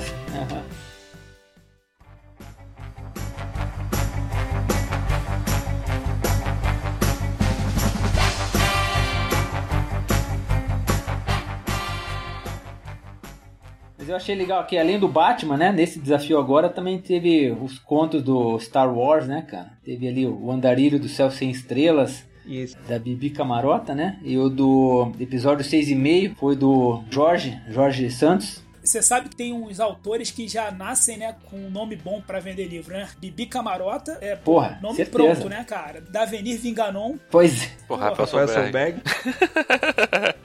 E eu gostei ali do conto do, do Jorge, achei bem legal. O da Bibi eu acabei não lendo, porque tava no meu grupo, né? Mas o do Jorge eu gostei, bacana. O do Jorge não teve o mesmo problema que o do Fábio, né? Que meio que não termina, assim, fica meio pela metade, É, assim. porque ele, na verdade ele é um conto. Exatamente ele é, ele é o que diz o título, né, cara? Seis e ele é meio. o 6,5. Não, né? ele é 6,5, mas ele na verdade ele não emenda diretamente no 7, entendeu? Ele não fica exatamente entre o 6 e o 7. não. Quer dizer, falta coisa ali. É aquela trama dos pais da Ray, né? Que eu acho que fica meio no ar. Pois é, mas é um conto, assim, pra usar um termo do Pisces aí, né? Um conto fácil de ler, gostoso, né? É. Você conhece não, não, o muito universo, bom, muito né? bom. Gostei. O Jorge escreve bem, eu gosto do conto dele pra caramba. Agora uma curiosidade, cara. Ô, ô, Anderson, você nunca assistiu Star Wars? Nenhum episódio? Você perguntando assim, episódio, eu tenho certeza que eu não assisti, porque não é episódio, é filme, não é? É. É que são filmes episódicos. não é, porque falou em episódio, aí eu viajo totalmente. Não são aqueles filmes, uns antigos, uns mais Isso. recentes? Sim, sim. É porque o Jorge Lucas dava nome de episódio pra cada filme. Ah, tá, então. É, pra vocês verem, não, não, entendo muita coisa não, mas, mas assim, eu devo ter assistido um ou outro, eu lembro de uma corrida louca. Esse Só é isso um. também, não a única imagem que eu Episódio tenho um, é uma né? corrida Certeza. louca. Episódio 1. Quantos pontos no desafio você reconheceu? É o conto de origem lá, o a obra fonte. Ah, não sei, metade mais ou É. menos. Essas que foram de entretenimento, a maioria você não A conheceu, de né? entretenimento quase nenhuma, eu tive dificuldade. O do Batman facilitou, porque ele foi logo três, aí já foi matando uma atrás da outra. Eu até acho que eu até li eles na sequência. É, o Anderson leu todos os contos, né? Ele e o Pedro Paulo também leram todos. É, eu li contos, bastante. Depois que eu terminei os do desafio, eu ainda fiquei lendo vários outros. Eu li todos os do Holloway, eu li todos os da Luciana Merli, que eu pensei que ela era autora de Mangaratiba, que eu gostei muito. É, ela foi uma pena, né? Porque ela foi uma das desclassificadas. Pois é, e eu gostei daquele conto dela. Eu falei até com o Pedro Paulo. É é um daqueles contos que eu tava querendo dar nota bem alta, porque, assim, julgamento com coração. Conhecia ah, o desenho. Na verdade, é desenho, não é desenho? Sim, o do Caverna do Dragão, né? É Isso, o- Caverna do Dragão. foi- Aí eu é, Exatamente. reconheci o desenho e o outro que eu queria jogar também com coração, mas não passou pra próxima etapa, foi o, Matrix. Ah, sim.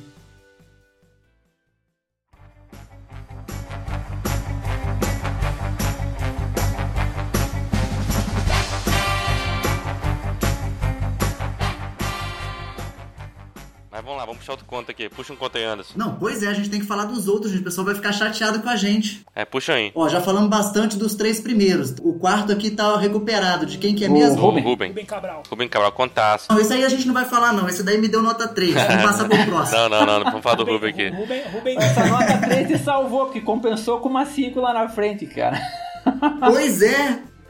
O Rubem, quando chegou no Entre Contos, era tudo mato, cara. É, o Rubem é da comunidade Contos Fantásticos, né, do Urkut. O Rubem foi quem criou tudo, né? O Rubem é o... É verdade. Ele é a voz anterior, né, cara?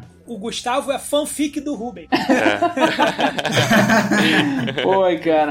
Pois é, eu vou te dizer, cara, eu curto muito o jeito que o Rubem escreve. O Rubem é uma Também, cara, criatividade é fodida, né, foda, cara? é muito Pô, criativo. Eu... Não, quando eu entrei no Entre Contos, cara, como eu falei, eu entrei no desafio do cinema. O meu conto preferido naquele desafio foi o do Fábio, né? Que foi o Homem de Preto. E o do Rubem, que ele misturava Matrix com Blade Runner. Blade Runner. Caraca, eu, Ah, assim, é. meu lado nerd explodiu nas alturas, assim, no último nível. Um contaço. Foram meus dois 10 naquele desafio. Pois é, é legal de ver o Rubem porque ele tem essa facilidade de comunicação, né, cara? Nos contos você vê ali. E ele começou a escrever mais tarde. Ele é ti- tipo eu, assim. Eu comecei a escrever com, sei lá, 35, 36. E ele também, mais ou menos na época dele, né? Enfim. Mas ele é um cara que ele mantém um padrão alto até hoje, né, cara? Eu lembro dos contos do Ruben lá atrás, da época do Orkut, sabe? E era um negócio que você já ficava assim, caralho, como é que o cara escreveu um negócio desse, cara? Pô, é É, simplesmente eu comprei fantástico, o livro dele na época, assim, quando terminou esse desafio, que eu tomei um milhão de porrada, né? Meu primeiro desafio, apanhei pra caceta. Falei, cara, tem que aprender a escrever. O Fábio não tinha livro ainda, eu peguei o livro do Rubem, comprei na. Linha Ah, pô, o né? livro dele é muito bom, cara. Linha tênue, exatamente. É, caraca, li todos os contos, pô, muito conto foda ali, né? Ele é muito caraca. criativo, né, cara? É, e a criatividade dele é assim, é excepcional, né? Ele escreve bem e é muito criativo. Mas vamos voltar aqui ao conto do Ruben, né? Ele Recuperado. continuava a história de 1984, né? Muito foda, cara, muito foda. Pô, o conto dele foi super bem avaliado, né? Não, achei Imagina. genial, assim, é, que ele conseguiu continuar a história, né? Ele vai pra aquele caminho que parece que vai dar tudo certo pro cara, né? Porque o 1984 ele termina em baixa, né? Com a traição, né? É. Aí ele consegue fazer a traição de novo sem parecer muito forçado. É, eu confesso a você que eu não esperava. Eu até me É? vi surpreendido. No final eu falei, caralho, né? Porra, é essa, né? É. Ele conseguiu fazer, de, né, de novo Uhum. e muito bem feito, assim, cara. Achei É, muito. a genialidade desse conto é nisso, né, cara? Porque ele consegue fazer uma releitura, né? Mas com uma ideia que é igual, só que diferente, né, cara? É uma continuação, É. né? E todos os personagens praticamente estão lá, né? Os personagens são bem parecidos com o do livro, né? Muito bem feito. Muito E bem é uma feito. Obra, é. né, porra, sensacional. É legal. 1984. Não, pra quem lê o livro, né, assim, contaço. Eu não li, mas durante o desafio, o Rafael postou, acho que no status, alguma coisa sobre esse livro. Aí eu pensei até que o conto era dele. Foi, Hum. não lembro. Pode ter sido, eu gosto muito do 1984. É parecido com esse conto do Ruben. Teve conto de uma menina estreante aqui, a, da Letícia. Admirável chip novo, não é isso? Exatamente, cara. É, você vê que ela é, é, embora não tenha sido bem classificado esse conto Bem dela, inventivo, né? mas eu achei bacana a ideia, achei legal.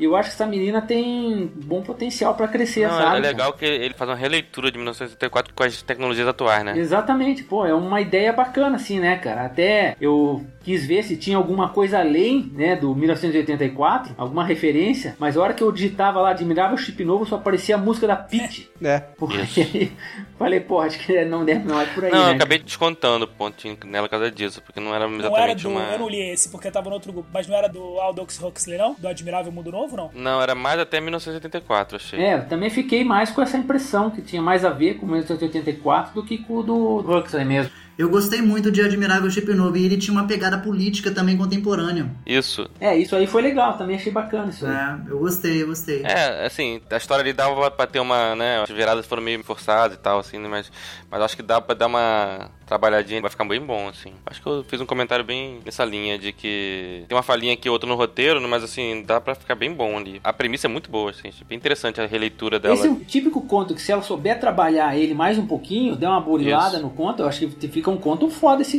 É, é. Fica bem legal mesmo. Ele é bem interessante que ele mexe com esse negócio de humor na rede, né? Que é bem parecido com o que tá acontecendo hoje, né? Sim, sim, com certeza. Sim. Tem uma tecnologia no futuro lá que o cara ele consegue fazer uma notícia e essa notícia que ele quiser te dar raiva, ele consegue. Se ele quiser te dar felicidade, Sim. ele consegue. Aí É, que manipula, né? É ele manipula a emoção das pessoas por causa de um chip, né, no corpo, que libera o hormônio, enfim. Mas bem legal, bem legal a ideia. É, pois é, gostei. É, eu achei até que a colocação dele não foi muito justa, assim. Ele não merecia estar tão lá embaixo na. Não, Não, ele teve uma premissa muito boa. O desenvolvimento, assim, podia dar uma trabalhada melhor ali, né? Como o Gustavo falou. Mas ele realmente tem muito potencial, muito potencial. E trouxe Pete, né? Que Pete é foda, né? Muito bom. agora, agora, Pô, a Pete é moça foda. estava esperando música, agora é a hora da música. Vamos Vai lá, vai vai lá, vai lá, vai lá. Pane no sistema, alguém me desconfigurou. Aonde estão meus olhos de robô? É, Aqui é das palmas. essa música, essa música é Pete. Muito bom, muito bom, muito bom.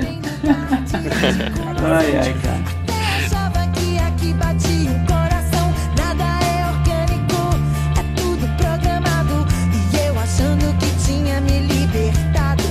Mas lá vem eles novamente. Eu sei o que vão fazer: reinstalar o sistema.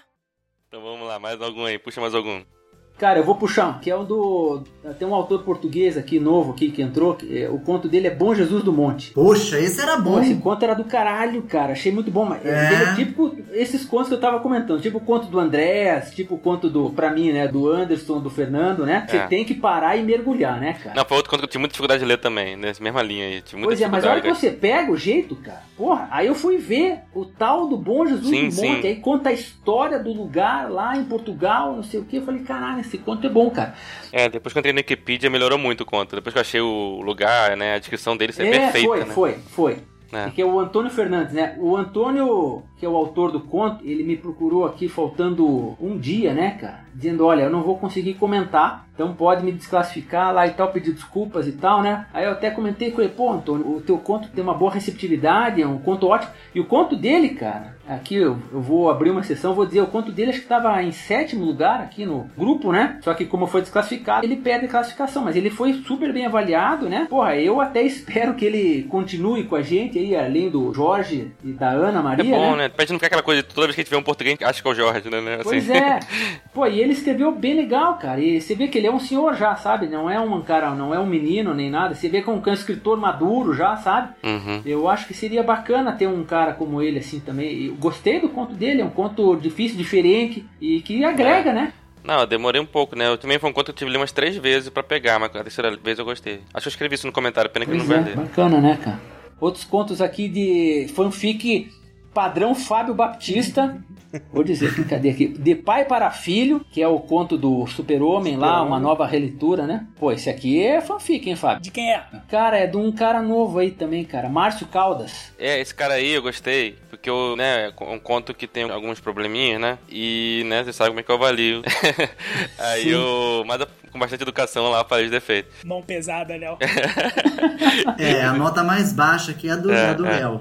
Ele eu achei muito legal, é Márcio, né? Márcio, isso. Ele respondeu de um jeito que eu acho muito maneiro, do tipo, pô, obrigado aí pelos apontamentos, essa crítica. Achei muito maneiro, que eu acho que é o perfil de pessoa que cresce no Entre Contos, né? Sim, Aquele cara que certeza. entra, recebe as críticas como feedback mesmo, de crítica construtiva, que é o que eu tento fazer, cara. Eu tento dar crítica construtiva, e né? Ele se empenhou nos comentários também, cara. É. Pô, os comentários que ele fez nos contos foram legais, assim, pra alguém que tá estreando, sabe? É. Não é um padrão Anderson Prado no primeiro desafio, mas, porra, foi legal, gostei, gostei do comentário dele. Ele entrou nessa onda, eu falei, cara, continua e vai melhorando. Quando eu entrei também tomei muita porrada aqui. A gente vai assim, ainda tô bem longe de chegar no ideal, mas a gente vai sempre aprendendo. Sim, pois é. E tem também aqui, ó, Uma Mulher Azul, do Brito Rock. Porra, fanfic na veia também, cara. Uma Mulher Azul. Ah, eu não li. O eu não Rock li. é meu pseudônimo, né? Puta, eu não li esse, cara. A Mulher Azul é do X-Men. É Ah, o X-Men, tá. a, Ah, a mística, né? Da mística, né? É. Isso, a mística. Não, eu no- gostei. O, o- com certeza o Brito Rock escreve melhor do que comenta, né, cara? Isso aí ficou bem Não, caracterizado. o Brito Rock, né? não, o problema do documentário do Brito Rock, além de ser super grosso, é que ele é uma linha, né? Pode, não dá. Tirando quando ele comenta meu conto, que aí ele vira uma. é tchutchuca pro meu conto e tigrão pro dos outros. Você sabe o que eu gostei? Que eu acho que a galera não gostou muito, mas eu gostei? Hum. A sombra na parede. Porra, eu ia falar desse agora, cara. Cara, mas esse conto ficou em sexto lugar, cara. Ele não entrou por um ponto. Você achou ruim, Fábio? Pô, eu gostei pra caralho. Bom, velho. né? Eu achei muito Sim, é bom. do seu Antônio, pô. Seu Antônio, seu Toninho, seu Toninho. Eu não sei se eu dei bem, seu 4 ou Toninho, pô. 5, cara, mas ele ficou entre os meus. Cara, eu achei muito, muito bom. Muito bom. Puta, eu, não- dei 4, velho. Eu dei 4, mas tava ali entre o 4 e o 5. Eu, eu gostei bastante dele. Pô, eu achei. Ele pegou o médico e monstro. É, se você tivesse dado um 5, ele tinha entrado, Fábio, não por nada. Ele ficou ali na, na beirada, na beirada, com poucos pontos. Sim, foi um ponto só, cara. É. Um pontinho só. Atrás da, É. da graça. Exatamente. No dele ele botou as referências, porque não eram umas referências tão óbvias, né? Era um filme dos irmãos Coen, o Médico Monstro, né? Que é o mais, O Médico que é o mais Monstro, né? famoso. E um conto da Clarice Lispector, que também é muito bom, O Jantar, que pra mim é um dos melhores contos. Eu li pouco da Clarice Lispector, mas eu li numa dessas antologias, O Jantar. Cara, é muito bom. Gostei muito desse conto. O fim do Batman, vocês gostaram? Aquele que ele vira youtuber? Cara, eu achei, não cheguei a ler. eu achei genial. Pô, esse é muito bom, eu gostei demais desse Eu daí. achei genial. O, o Batman derrotado pela falência do capitalismo, Pô, vou ter que ler esse conto. fechando tudo. E, meu irmão, Pô, e ele dando uma. esse de- aí foi fantástico. Eu pensei que dois do Batman ia passar pra final e esse daí ia ser um deles. Cara, isso é conto liberal total, né? Meritocracia pura, né? Mas esse, cara, esse conto, é que o Luiz Fernando Amâncio, pô, cara, o cara é sensacional, né, velho? Não sei se vocês já entraram no blog dele lá. Pô, ele escreve uns negócios muito foda, cara. E é bem nessa linha mesmo, né, cara? É, Cara, eu tô vendo de aqui na avaliação disso. dele, ele é assim, 3, 2, 3, 5, 4, 2. Entendeu? Ou você ama ou você odeia, né? É, é, ele tem dois 5 e um 2 e vários 3. Ou seja, ele ficou na. Esse conto que é mundo na política, né? né? Acaba sendo muito. Ah, não. Não, é mas eu achei que o problema não foi a política, não, cara. Eu, eu nem achei panfletário pra nenhum Pois é, lado. não é. mesmo. Se é panfletário, é pro lado liberal, É. porque o cara no final dá a volta por cima por conta própria, né? De. É que assim, velho, o conto. Eu não sei se vocês gostam do Will Ferrell, Sim, sim. os filmes dele. Eu gosto, Uhum, cara. Tipo aquele filme que ele é repórter. Daí ele, porra, ele, ele é o repórter. Ron Burgundy. Ron o Burgundy. âncora, né? O âncora. Ron- Muito bom. É muito bom. E, e daí, tipo, ele é o pica, né, velho? Ele é o cara mais foda lá, o repórter mais respeitado, que ganha mais, que não sei o quê. Daí acontece um bagulho errado na vida do cara, velho. Tipo, morre o cachorro. O cara, ele vai pra sarjeta, velho. Ele acaba a vida dele. E aconteceu isso com o Bruce Wayne aqui, velho. Tipo, caiu, sei lá, caiu 1% da ação dele. O Bruce Wayne tava vendendo o, o almoço pra comprar janta, velho.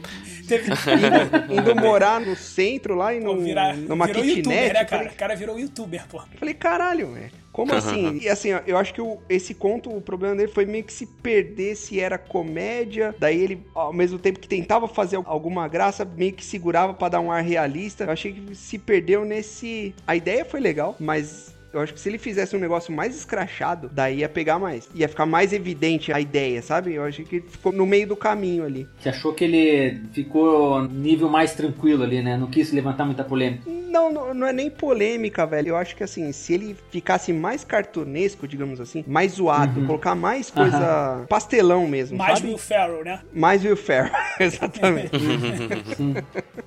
Daí eu acho que ficaria mais clara a proposta, se é que era a proposta. né? Ah, só pode. Batman virando youtuber, cara, no final é. Então, então, eu achei que ele tentou escrever uma história engraçada, de um jeito sério. Ficou meio, pelo menos pra mim, ficou meio perdido no meio do caminho aí. Não consegui me conectar. Eu gostei, cara, que tem uma hora que, se eu não me engano, ele fala assim: já que eu não posso virar agente do Estado, porque o agente do Estado vai me. Eu vou ficar, né? Eu vou ser cooptado, tipo, falando mal da burocracia, do que ele não ia ter. Ele resolveu virar youtuber, assim, achei, cara, muito bom.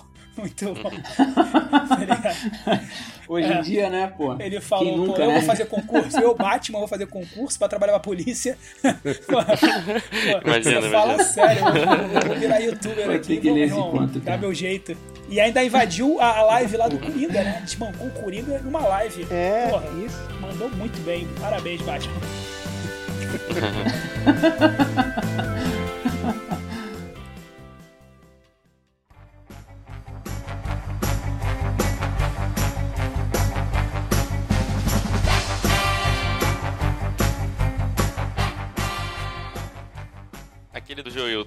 Isso que eu ia falar, a gente não falou do Hank Cass, né? Hank Cass. Esse daí, tipo, eu dei nota 5. Acho que foi o conto que eu mais gostei no desafio. Muito bom, né?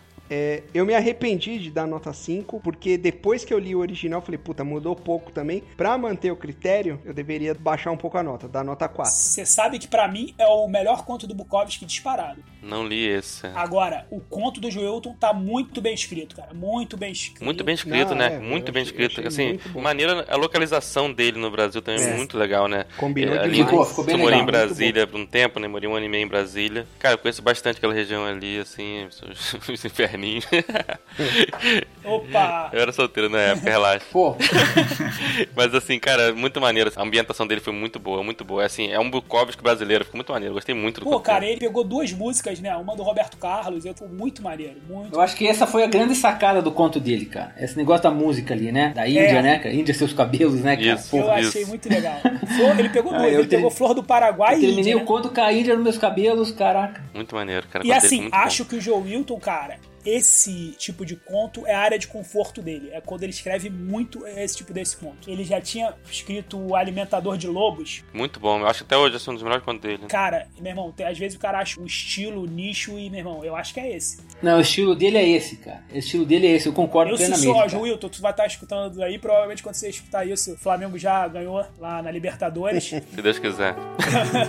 E se inspira nesse conto aí, fica por aí, cara, que vai render bons frutos. Muito bom. Muito bom. Parabéns, Jailton. O conto da Dona Ana, cara, pra mim seguiu a linha do, do Francisco Silva. Tipo, foi um conto que eu não gostei. Eu gostei mais do que do Francisco Silva, porque pra mim, assim, teve uma história ali, né? Possível de ser seguida, mas foi bem densa a leitura pra mim, bem complexa. Só que eu dei nota 4 também, porque, porra, tá muito bem escrito, né? Tá, tecnicamente tá, muito tá. bom. É um bom conto, cara. É muito bom conto. Se não tivesse esfregado na minha cara todas as Então, referências. velho, eu gostei do final, Rafa. Eu gostei, sabe por quê? Tipo, eu indo atrás da história original, eu, eu acabei entendendo melhor.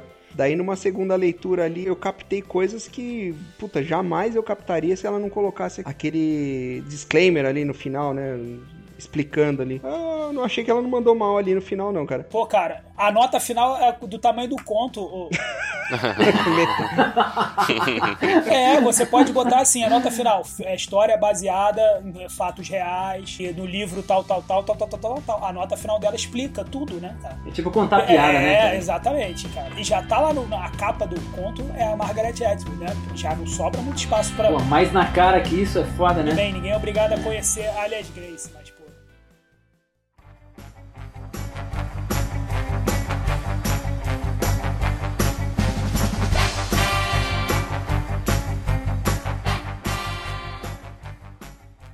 que a gente ainda não falou é A Salvo, da Fernanda, né? Da Fernanda, é do Ah, Lolita, sim, né? pô. Da Lolita. Pô, Lolita, Lolita não pode ser deixado de fora, não. Você sabe que o A Salvo, eu até botei no grupo, eu achei que era do Fábio, porque o, Que eu vivo falando, O Fábio né? vive falando da- Lolita. da- Lolita. né? Não, mas não parece escrito do Fábio, não. Até, mas na hora que eu É. comecei a ler, eu falei, é do Não. Fábio. Quando eu percebi que era Lolita, eu achei que era do mas, tá- Fábio. mas eu achei que ele estivesse emulando o Nabokov, entendeu? Ah, tá. Então, mas o. Não emulou, né? Você achou? Cara, começa que ela escreveu em terceira pessoa, né? Sim. Ah, o Fábio reclamou disso aí, né? É. É, verdade, eu vi lá. E mudou, assim- mudou a voz narrativa, né? Porra, mudou bastante. Você só reconhece nos diálogos, né? Sim. Em alguns diálogos você sente aquela malícia ali do Humbert, né? Do Humbert Humbert. É, e, porra, parte da graça do original é, é você entrar na mente ali do. É a linguagem. É, exato. E você entrar na mente do cara ali, do filho da puta, né, cara? E você acaba é, achando graça. Tem algumas coisas que você fala, puta, cara, que filha da puta. E É o narrador não confiável também, né? Que ele é, né? também, então, assim, e você sente a inteligência dele, apesar da maldade, né? Do absurdo ali da. E esse conto, pra mim, perdeu um pouco isso. Ele é muito bom, bem escrito. Eu saquei que era da Fernanda porque tinha os diálogos, assim, o jeito. Ela só colocou o travessão no lugar da aspa. Eu acho que, não sei se pra dar uma disfarçada, pra dar uma variada, mas enfim. Mas pra mim pegou isso, tipo, essa mudança aí de primeira pra terceira. A linguagem, a linguagem tá mais pra Fitzgerald do que pra Nabokov. Sim, é. Eu só li o. É, eu li o principal dele aí, o Grande Gatsby lá, mas é, sim. Gostou pra caramba, né? Adorei, puta livro legal pra caralho. Não deu vontade de pedir o dinheiro de volta. Pô. Mas fala aí, Anderson, o que você achou desse conto da Fernanda? Pô, a implicância que eu tive com esse conto é a mesma que eu tive com o conto do Gustavo, e o Gustavo tá aqui pra poder replicar, e se ele quiser, ele até replica pela Fernanda. Não, que replicar, ô, ô queridão, replicar nada. Ele vai te suspender no próximo desafio. É o cancelamento, é cancelamento. bloqueado. Ele, Ó, o cancelamento. Você acha que ele não pode? Eu Não, gostaria de é. dizer que ele tem esse poder. É uma prerrogativa dele, tá? poder moderador. O meu incômodo foi com a linguagem. Assim, a linguagem de Lolita é muito poética. Aquele livro é sempre lembrado como tendo um dos melhores inícios e um dos melhores finais por causa da linguagem poética. E no conto da Fernanda falta essa linguagem poética além dessa mudança aí de pessoa. No do Gustavo, eu senti o mesmo incômodo, que a linguagem do Pequeno Príncipe também é, é muito poética e cheia de aforismos. E o conto do Gustavo não tinha isso. E assim, eu queria muito que alguém pegasse tanto Lolita quanto o Pequeno Príncipe. E aí, quando eu fui nesses dois, eu falei, caramba, agora eu vou ter aqui o que eu queria. E era uma das opções que eu tinha até considerado. Aí, quando não veio nem a linguagem poética de Lolita, nem a linguagem aforística ali do Pequeno Príncipe, aí perdeu o 5 e ficaram os dois aí no 4. Não veio linguagem poética e, porra, veio peça de avião, o cara mandando o moleque pra savana. Porra, Snake, o Snake é foda. Vai lá, vai lá, vai lá, com o leãozinho já Snake é volta. foda, o Snake- Mas o Snake trabalha desse jeito. E nem que é mal pra caralho. E nem que é muito mal, cara. O da Fernanda, cara, o da Fernanda, ele é basicamente todo construído através de diálogo, né? Pois A é. Fernanda escreve muito bem diálogo, né? Até uma habilidade que eu invejo nela. assim. Ela sabe é, entabular uma conversa ali, fica bem verossímil, natural, né? Eu, eu gosto disso aí. E eu achei muito interessante esse lance do assalvo, né, cara? Tem até lá no meu comentário, porque a Dolores lá, a Lolita morre, né, no conto dela, né? Morre, Morre. morre quando então, ela morre. acaba todas aquelas. todos os problemas, né? Que se criaram por causa do livro. Não, que dá, dá a entender que é, imaginou tudo, né? Ele inventou Pois tudo, é. né? Sim, era produto da imaginação dele, né? Da e aí, loucura em dele. última análise, eu, eu até joguei como se fosse uma metalinguagem. Você também, nesse assalvo, você absolve todo mundo que gostou da história. Além dos leitores, você absolve o próprio autor, né, cara? Que se fudeu du- durante muito tempo. Que eu andei dando uma olhada, pesquisada pra relembrar, né, das histórias e tudo. E, pô, o Nabokov teve que várias vezes ficar falando, cara, eu não tenho nada a ver com isso. Inclusive, essa foi uma das histórias que mais me deu trabalho. Porque ela é completamente diferente de tudo que eu. como eu vivo minha vida. E tudo bem que se ele fosse também um pedófilo, ele não ia sair espalhando, mas. É, não, Claro, ia, não, é, não, claro, baseei, baseei nas coisas que eu É. sinto. Foi um amigo meu, né? Famoso, foi Meu amigo primo. meu. Foi, foi o primo do porteiro, né? que, que é borracheiro. Meu primo borracheiro estourou o pneu na cara dele. Deram, pneu, deram, colocaram Covid no, no, no É, óbito. tinha cloroquina no pneu.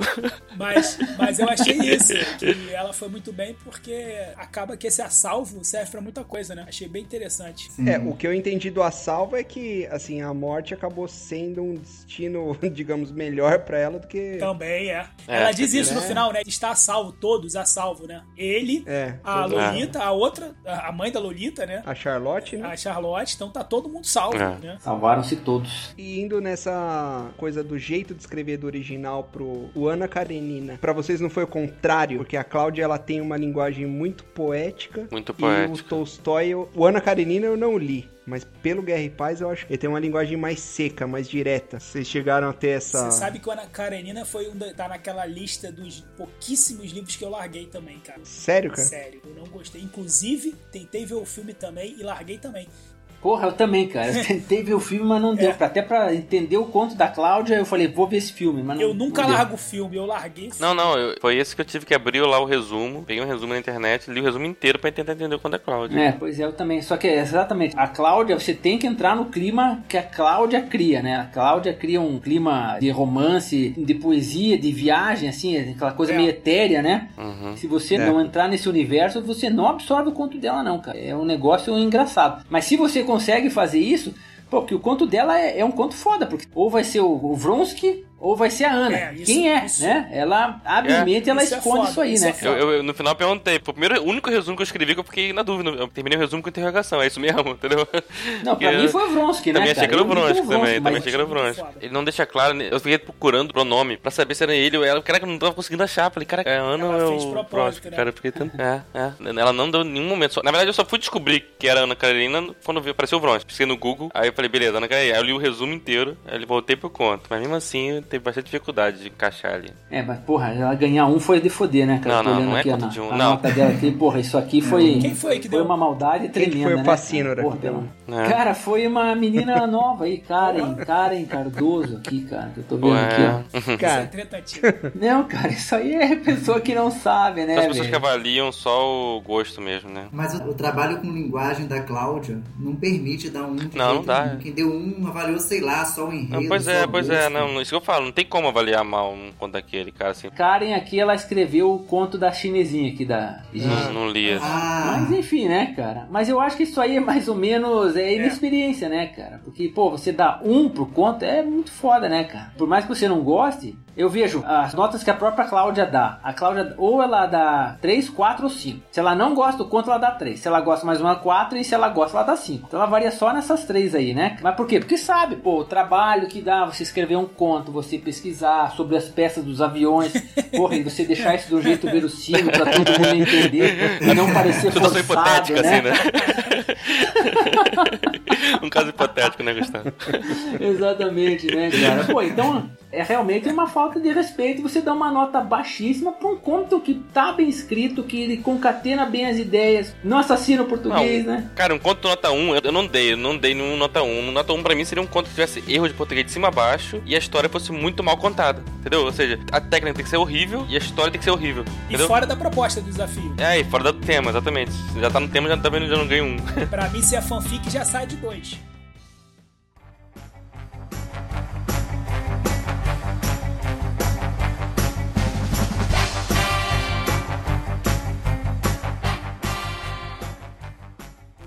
Contar os bastidores do meu conto? Pode, vai lá. Ó, vai ficar parecendo que eu tô contando vantagem, mas não é isso não. Tá assim. É lógico que tá. Você- quando você faz esse aviso, é óbvio que você já tá. Você pode, você pode. Mas, mas o, na o- o cara. Gustavo tá aqui pra não me deixar mentir. Sozinho. Ele, ele falando que pesquisou pra caramba pra escrever o, o conto dele.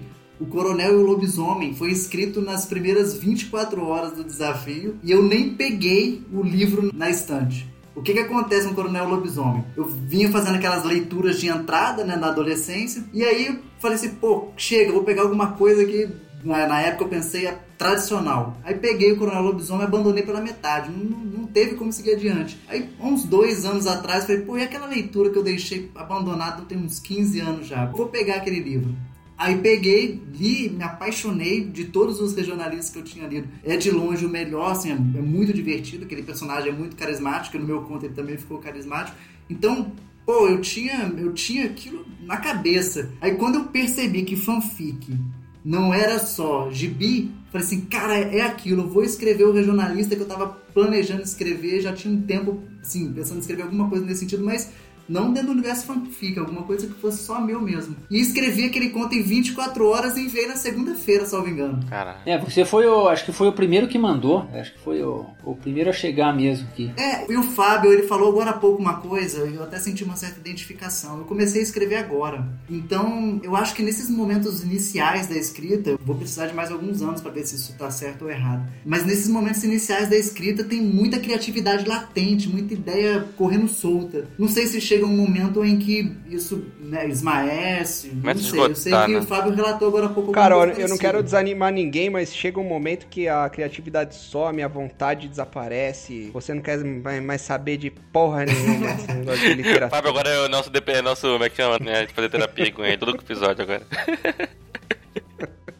E aí eu vou aproveitar pra falar também da criação do meu conto. Por favor. As pessoas não vão acreditar aí, o o Anderson aí, ele falou que fez em 24 horas, eu fiz em 15 minutos. É... Que isso? Não, não. eu abri a gaveta, tirei de dentro. Tinha colocado isso aí no, no, critério de desempate. Não, mas é brincadeira. Eu fiz de uma, de uma talagada. Foi numa noite só também, mas não foi no primeiro dia, não. Eu tenho essa porra, cara. Eu falo no, no Entre Contos. Me dá muito mais trabalho o desafio em si. Eu perco muito mais tempo fazendo os comentários do que escrevendo meu conto, cara. É bizarro, né? Eu demoro meu conto, obviamente, na revisão, acertar as coisinhas, assim, mas a ideia vem sempre rápido. E a Gisele até falou que foi procurar a minha ideia pra ver se não tinha sido, sem saber que era eu, mas pra achar que fosse plágio. Vocês viram ela falando lá no. Eu Não. Pô, mas realmente o enredo ali é tão, tão fantástico que dá essa impressão mesmo de que é plágio. Eu não acreditei. É tão bem fechado, cara. Esse conto é mais impressionante dele é isso, cara. Como é que você, em 3.500 palavras, conseguiu criar um mistério com três personagens, É, isso eu achei genial, né? né? E conseguir fechar esse mistério em 3.500 palavras. E dá aquele final com o Corcunda lá, puta que pariu, que era o irmão siamês, cara. Puta, É, eu, aquela te- foi eu tive que fazer um negócio desse parecido naquele desafio que era multitema, né? Que eu tive que fazer um mistério, mas eu tinha um pouquinho mais de palavra, tinha 4 mil e pouco, sei lá quantos eu tive. Cara, é difícil pra caralho você criar um mistério, né? Apresentar o suspense, apresentar os suspeitos e concluir Ah, o né? Não, não é muito difícil, não. Eu fiz isso aí no Sherlock Holmes lá. e- Sherlock, você tinha 30 mil palavras, porra. eu, eu tive que fazer isso com uns 5 mil, sei lá quanto eu tive. E o Rafael conseguiu com 3.500, cara. É. Caralho. É, isso é uma façanha. Você sabe que eu comecei, na verdade, meus contos normalmente eles nascem de premissa, né? Eu invento alguma parada e sai dali. Não tem uma ideia que chega assim do nada, assim. Eu, há muito tempo atrás eu li um livro chamado Justiça, do Sandel, que é um cara, um professor de Harvard, sensacional. Não é um livro de direito, é um livro para qualquer leitor. E ele vai desconstruindo aos poucos os nossos conceitos de justiça, né? Ele vai jogando uns probleminhas, ele vai desconstruindo. E aí, numa dessas brincadeiras, eu comecei a pensar sobre o tema. O que é justo, o que que não é justo, o que. E eu fiquei imaginando, isso ia ser um outro conto, nada a ver com esse que eu escrevi. Que é assim, cara, imagina você tem um gêmeo desse, o chipófago, né? E aí eu fui pesquisar se existe todo esse tipo de... O siamês, Siamês. né? É. Que agora não pode falar siamês, não. Ah, é? É, agora é chipófago. Siamês é porque foi o primeiro lá a ser catalogado, aí ficou. que era, de Sião, né? E aí ficou siamês. Uhum. Aí eu comecei a pesquisar pra ver se dava e realmente dava. Você tem vários tipos de siamês, desde gente com quatro pernas e. E quatro braços, até só gente com dois braços, sabe? Então, tinha de todo tipo. E aí eu fiquei pensando assim, cara, imagina um cara realmente que o irmão comete o crime e ele não comete na vida real. Como é que você prende um cara desse? Essa foi a minha premissa, sabe? Assim, na época da justiça. Pô, é justo você prender um cara que você sabe que não cometeu, que foi o irmão dele, que ele tentou de repente travar, ou que o irmão drogou uma parte dele, sabe? Eu fiquei com isso na cabeça, cara. e aí, quando surgiu esse negócio, eu falei, cara, eu tenho que botar essa história. E aí, o Gustavo até matou a charada da cena, aquela cena de saindo a cabeça por trás, sabe? Vingador do Futuro. Vingador do Futuro, total recall, né, cara? Pô. Eu falei, cara, é isso. Eu vou botar um cara filho da puta e um gente boa. O filho da puta é mais esperto, mas é todo ferrado. Vai ficar rindo quando as outras pessoas estiverem falando da coisa. Ninguém vai perceber o boss se mexendo, porque ninguém nunca vai imaginar. E tinha também recentemente visto o Segredos e Facas, que você também falou lá. Porra, que é- é do caralho, né? Muito as cenas bom, né, mais cara? engraçadas é quando se resolve tudo ali, entendeu? Aquela cena no começo que ele vai batendo, né? O sininho quando alguém fala alguma coisa que não. E aí foi assim. Sempre costumo construir os contos a partir de premissa. E aí o resto foi, pô, qual é um bicho mitológico que tem duas cabeças? Aí tinha um Cerbeiro que tinha três. Descobri que tem esse Ortros que são dois, né? E é grego. Aí eu falei, pô, então tem que botar alguma coisa relacionada à Grécia, família, pro Dupan falar grego, e sabe? Então fui. Aí eu fui construindo tudo. Mano, Sim, uma coisa vai É, puxando a outra. vai- né? eu percebi, como se não bastasse a escrita, né, velho? Eu descobriria que era seu conto aí. Quando começou a aparecer caolho. Ah, é. é. Rafa gosta das bizarrices. Não, é, eu lembrei, eu lembrei dos malucos lá do Tigre, lá, da série do Tigre lá que você falou pra Sim, assistir, sim, tá sim. ligado? Tiger King. Eu falei, mano, isso aqui é muito Rafael, cara. Começar a colocar uns malucos esquisitos, umas paradas Mas bizarras. tu sabe por quê? Tem um propósito ali. Isso aí foi pensado. Porque, como era pouquíssimo espaço pra criar, e eram cinco personagens, na verdade, sabe? Eu tinha que marcar muito o personagem. Então, eu só consigo marcar com característica, né? Física. Então, um é capenga e usa bengala, e aí por isso ele mora no segundo andar, vai chegar por último. Porque senão começa. Por que, que o fulano não chegou primeiro, né? Nos comentários. Por que, que essa mulher que fez assim não olhou pro outro lado? Então, até nisso eu pensei, sabe? cara? Ah, é. Você aproveitou da caolha pra fugir, né? Você Me aproveitei do caolho, sabe? Das paradas mais absurdas, assim. Era caolho e usou olho de vidro, nem Era seus um olho de vidro, ela tinha na verdade olho de vidro. Isso. Que eu nem me preocupei em explicar nem porra nenhuma. Naquela época todo mundo tinha olho de vidro. Tinha olho de vidro pra caralho. Normal, normal. Ter olho de vidro. e aí fui fazendo o negócio. E eu fiquei com medo quando mandei. A galera vai falar que tá muito Scooby-Doo, sabe? cara? Puta, cara, eu ia falar isso, velho. Eu esqueci de comentar isso. Falei, porra, o final é ali, é o Fred tirando Isso. a máscara do Eu monstro. falei isso. Não, é- era meio Scooby-Doo, mas o jeito irônico que a narrativa tava levando, cara, deixou isso bem natural, entendeu? É, eu tive a mesma impressão do Léo aí. O meu medo era esse. E aí, Não ficou assim, aí eu forçado. falei, cara, É. eu vou botar Scooby-Doo mesmo, sabe por quê? Porque a original dele, cara, é um orangotango que do nada. É muito Deus Ex Machina chega e, e resolve a parada toda, né? Um orangotango aparece e mata as mulheres. As paradas, um crime que seria impossível do homem praticar. Na verdade, quem matou foi o orangotango. Eu falei, ah, meu irmão, vai ficar um, um, um gêmeo chipófago mesmo embaixo do capote, tá ligado? Tá muito mais veroz. muito mais. né, Ficou, ficou, ficou, ficou.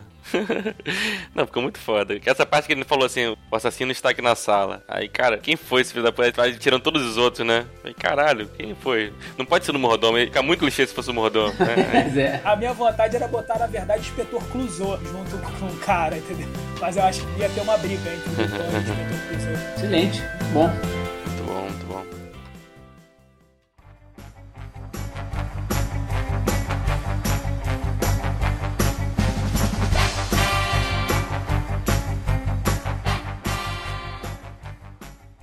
você sabe de quem é, é o conto, às vezes você é até um pouco mais crítico, sabe, cara? Nesse conto aqui, porque eu sei que esse cara é capaz de escrever melhor do que isso. Então, é porra, e o Daniel escreve pra caralho, cara. Nossa, o Daniel é. Muito, muito. Daniel Ele é um dos muito. melhores caras que a gente tem ali no grupo, né? E eu achei que faltou um pouquinho no conto dele, até comentei isso lá. Até eu dei nota 3 pro conto dele, né? Porque eu achei que faltou um motivo mais plausível pro retorno lá do tiozinho lá pra cidade dele lá, né, cara? É, é assim, eu também tivemos esse mesmo problema. O Mangaratiba, ele é muito, muito, muito na saudosismo e, assim, não traz nada de... Não é que não traz nada de novo, faltou um fio ali de trama, né, assim. É, pois é, foi a minha crítica pro conto dele, né, cara? E, porra, e aí quando você, no meu caso, pô, eu sei quem é o cara, eu sei que ele. É, que é duro, isso aí é muito subjetivo, né, cara? É o subjetivismo falando mais alto, né? E você faz a comparação com contos que o próprio cara escreveu ou com contos parecidos, de temática parecidas, que você já leu, né? E no caso, eu até falei do conto do Menino Perdido, né? Do Thomas Wolfe. E, pô, é foda, né, cara? É como o Anderson comparando o Exuperry com o meu conto, né? Eu acabei comparando, de repente até sem querer, o conto do Thomas Wolfe com o conto do Daniel. Então, pô, só que não tem como você comparar o cara escrever um conto, porra, meu Deus, Exuperry ou o próprio Thomas Wolfe com a gente que é amador, né, cara? E você tenta dar um toque pessoal ali diferente, né? Agora, duro é isso, né? E aproveitando então aqui até pra fazer o contraponto pro Anderson, a gente. Ih, agora Tá vem. faltando. Não, pra você ver, né, cara? Pra quem ficou esperando até agora. Ele, ele tava remoendo. Não tem porrada, pô. Caralho, né, cara? Pô, então, na verdade o que acontece? Você tá, Terminou a digestão. você tá fazendo uma releitura, né? Que foi o, o meu caso ali. Você tenta dar um toque diferenciado, né, cara? Uma visão mais pessoal. E no meu caso, que eu tentei ali, é até mais moderna, né? Não foi uma ideia de, sei lá, emular, Emular. o Exuperry, né, cara? Porque, pô, isso eu jamais teria condições, né? Não só pelo aspecto poético, como ele escreveu O Pequeno Príncipe, e muito menos filosófico, né? Que, para quem já leu os outros livros do Exuperry, como do Terra dos Homens, né? O próprio Piloto de Guerra, que são os que eu tenho aqui em casa, Pô, meu Deus, cara, é uma viagem tremenda, né? Então não dá. Então eu tentei fazer uma coisa que eu fiz. Até no livro que a gente participou, eu, o Fábio aqui, né, lá da coletânea da Caligo, lá dos livros apócrifos, né, que são releituras da Bíblia, né?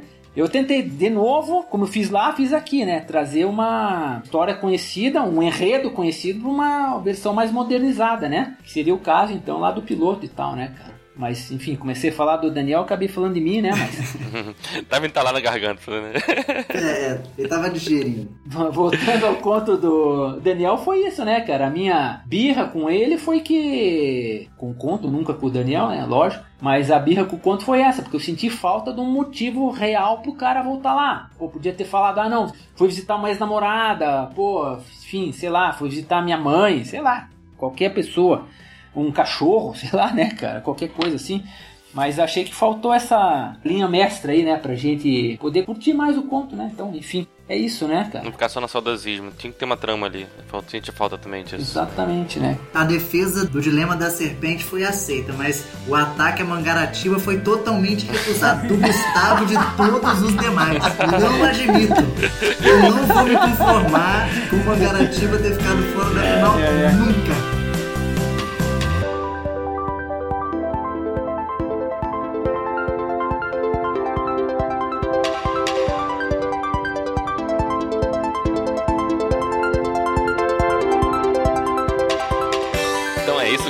Estamos encerrando aqui o sétimo episódio do podcast Esculachos Cacofônicos. Valeu, Anderson. Diz um tchau aí. Valeu, pessoal. Foi um prazer, hein? Valeu, Gustavo. Tchau. Valeu, pessoal. Obrigado mais uma vez por estar por aqui. Sempre um prazer escutar vocês, conversar com vocês. Até a próxima. Fábio. Falou, galera. Até a próxima. Leiam fanfics do Batman, porque só Batman é fanfic. Assistam filmes do Tom Cruise, que é muito bom. E é isso aí. Até a próxima. Rafael. Fala galera, boa noite. Eu acho que vocês nunca mais vão ver um corcunda como vocês viram. Toda vez que eu olhar um corcunda, eu vou ver se tá mexendo, né? Toda Quando eu que falar com vocês ele. vocês vão ficar olhando pro boss nas costas dele perguntando: será? Você vai achar que é um. Será que ali- a palavra, né? Não é siamês, Não né? pode mais ser a vez, é chipófago.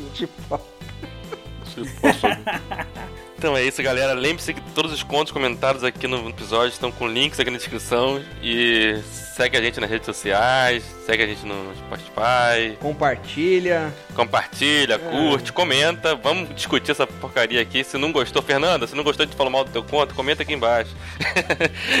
Pessoal que. Daniel, vamos comentar aqui embaixo, nos comentários aí do Facebook, onde você ouvir isso aqui. Quem quiser fazer também doações, pode me procurar, que eu tenho uma conta para isso. Projeto muito caro que a gente mantém aqui. Isso aí, galera. Valeu. Valeu. Valeu. Valeu, galera. Falou.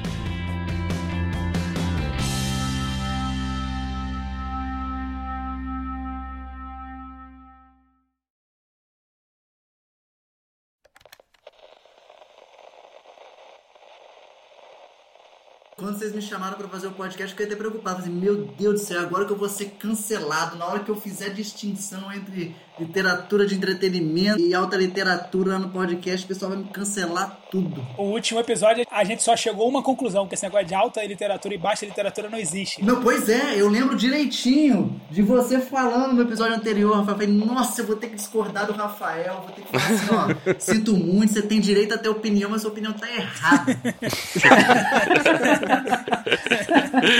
Tá pegando espírito. né? Não, vocês são muito tolerantes uns com os outros. Não, eu discordo 70%, eu, eu concordo 90%, porque nada, eu vou é discordar e vou dizer que vocês estão errados e tudo bem, vocês fazem o que vocês quiserem aí. Cancela aí tá mesmo. errado. Anderson tá acabando a vaguinha aí no podcast.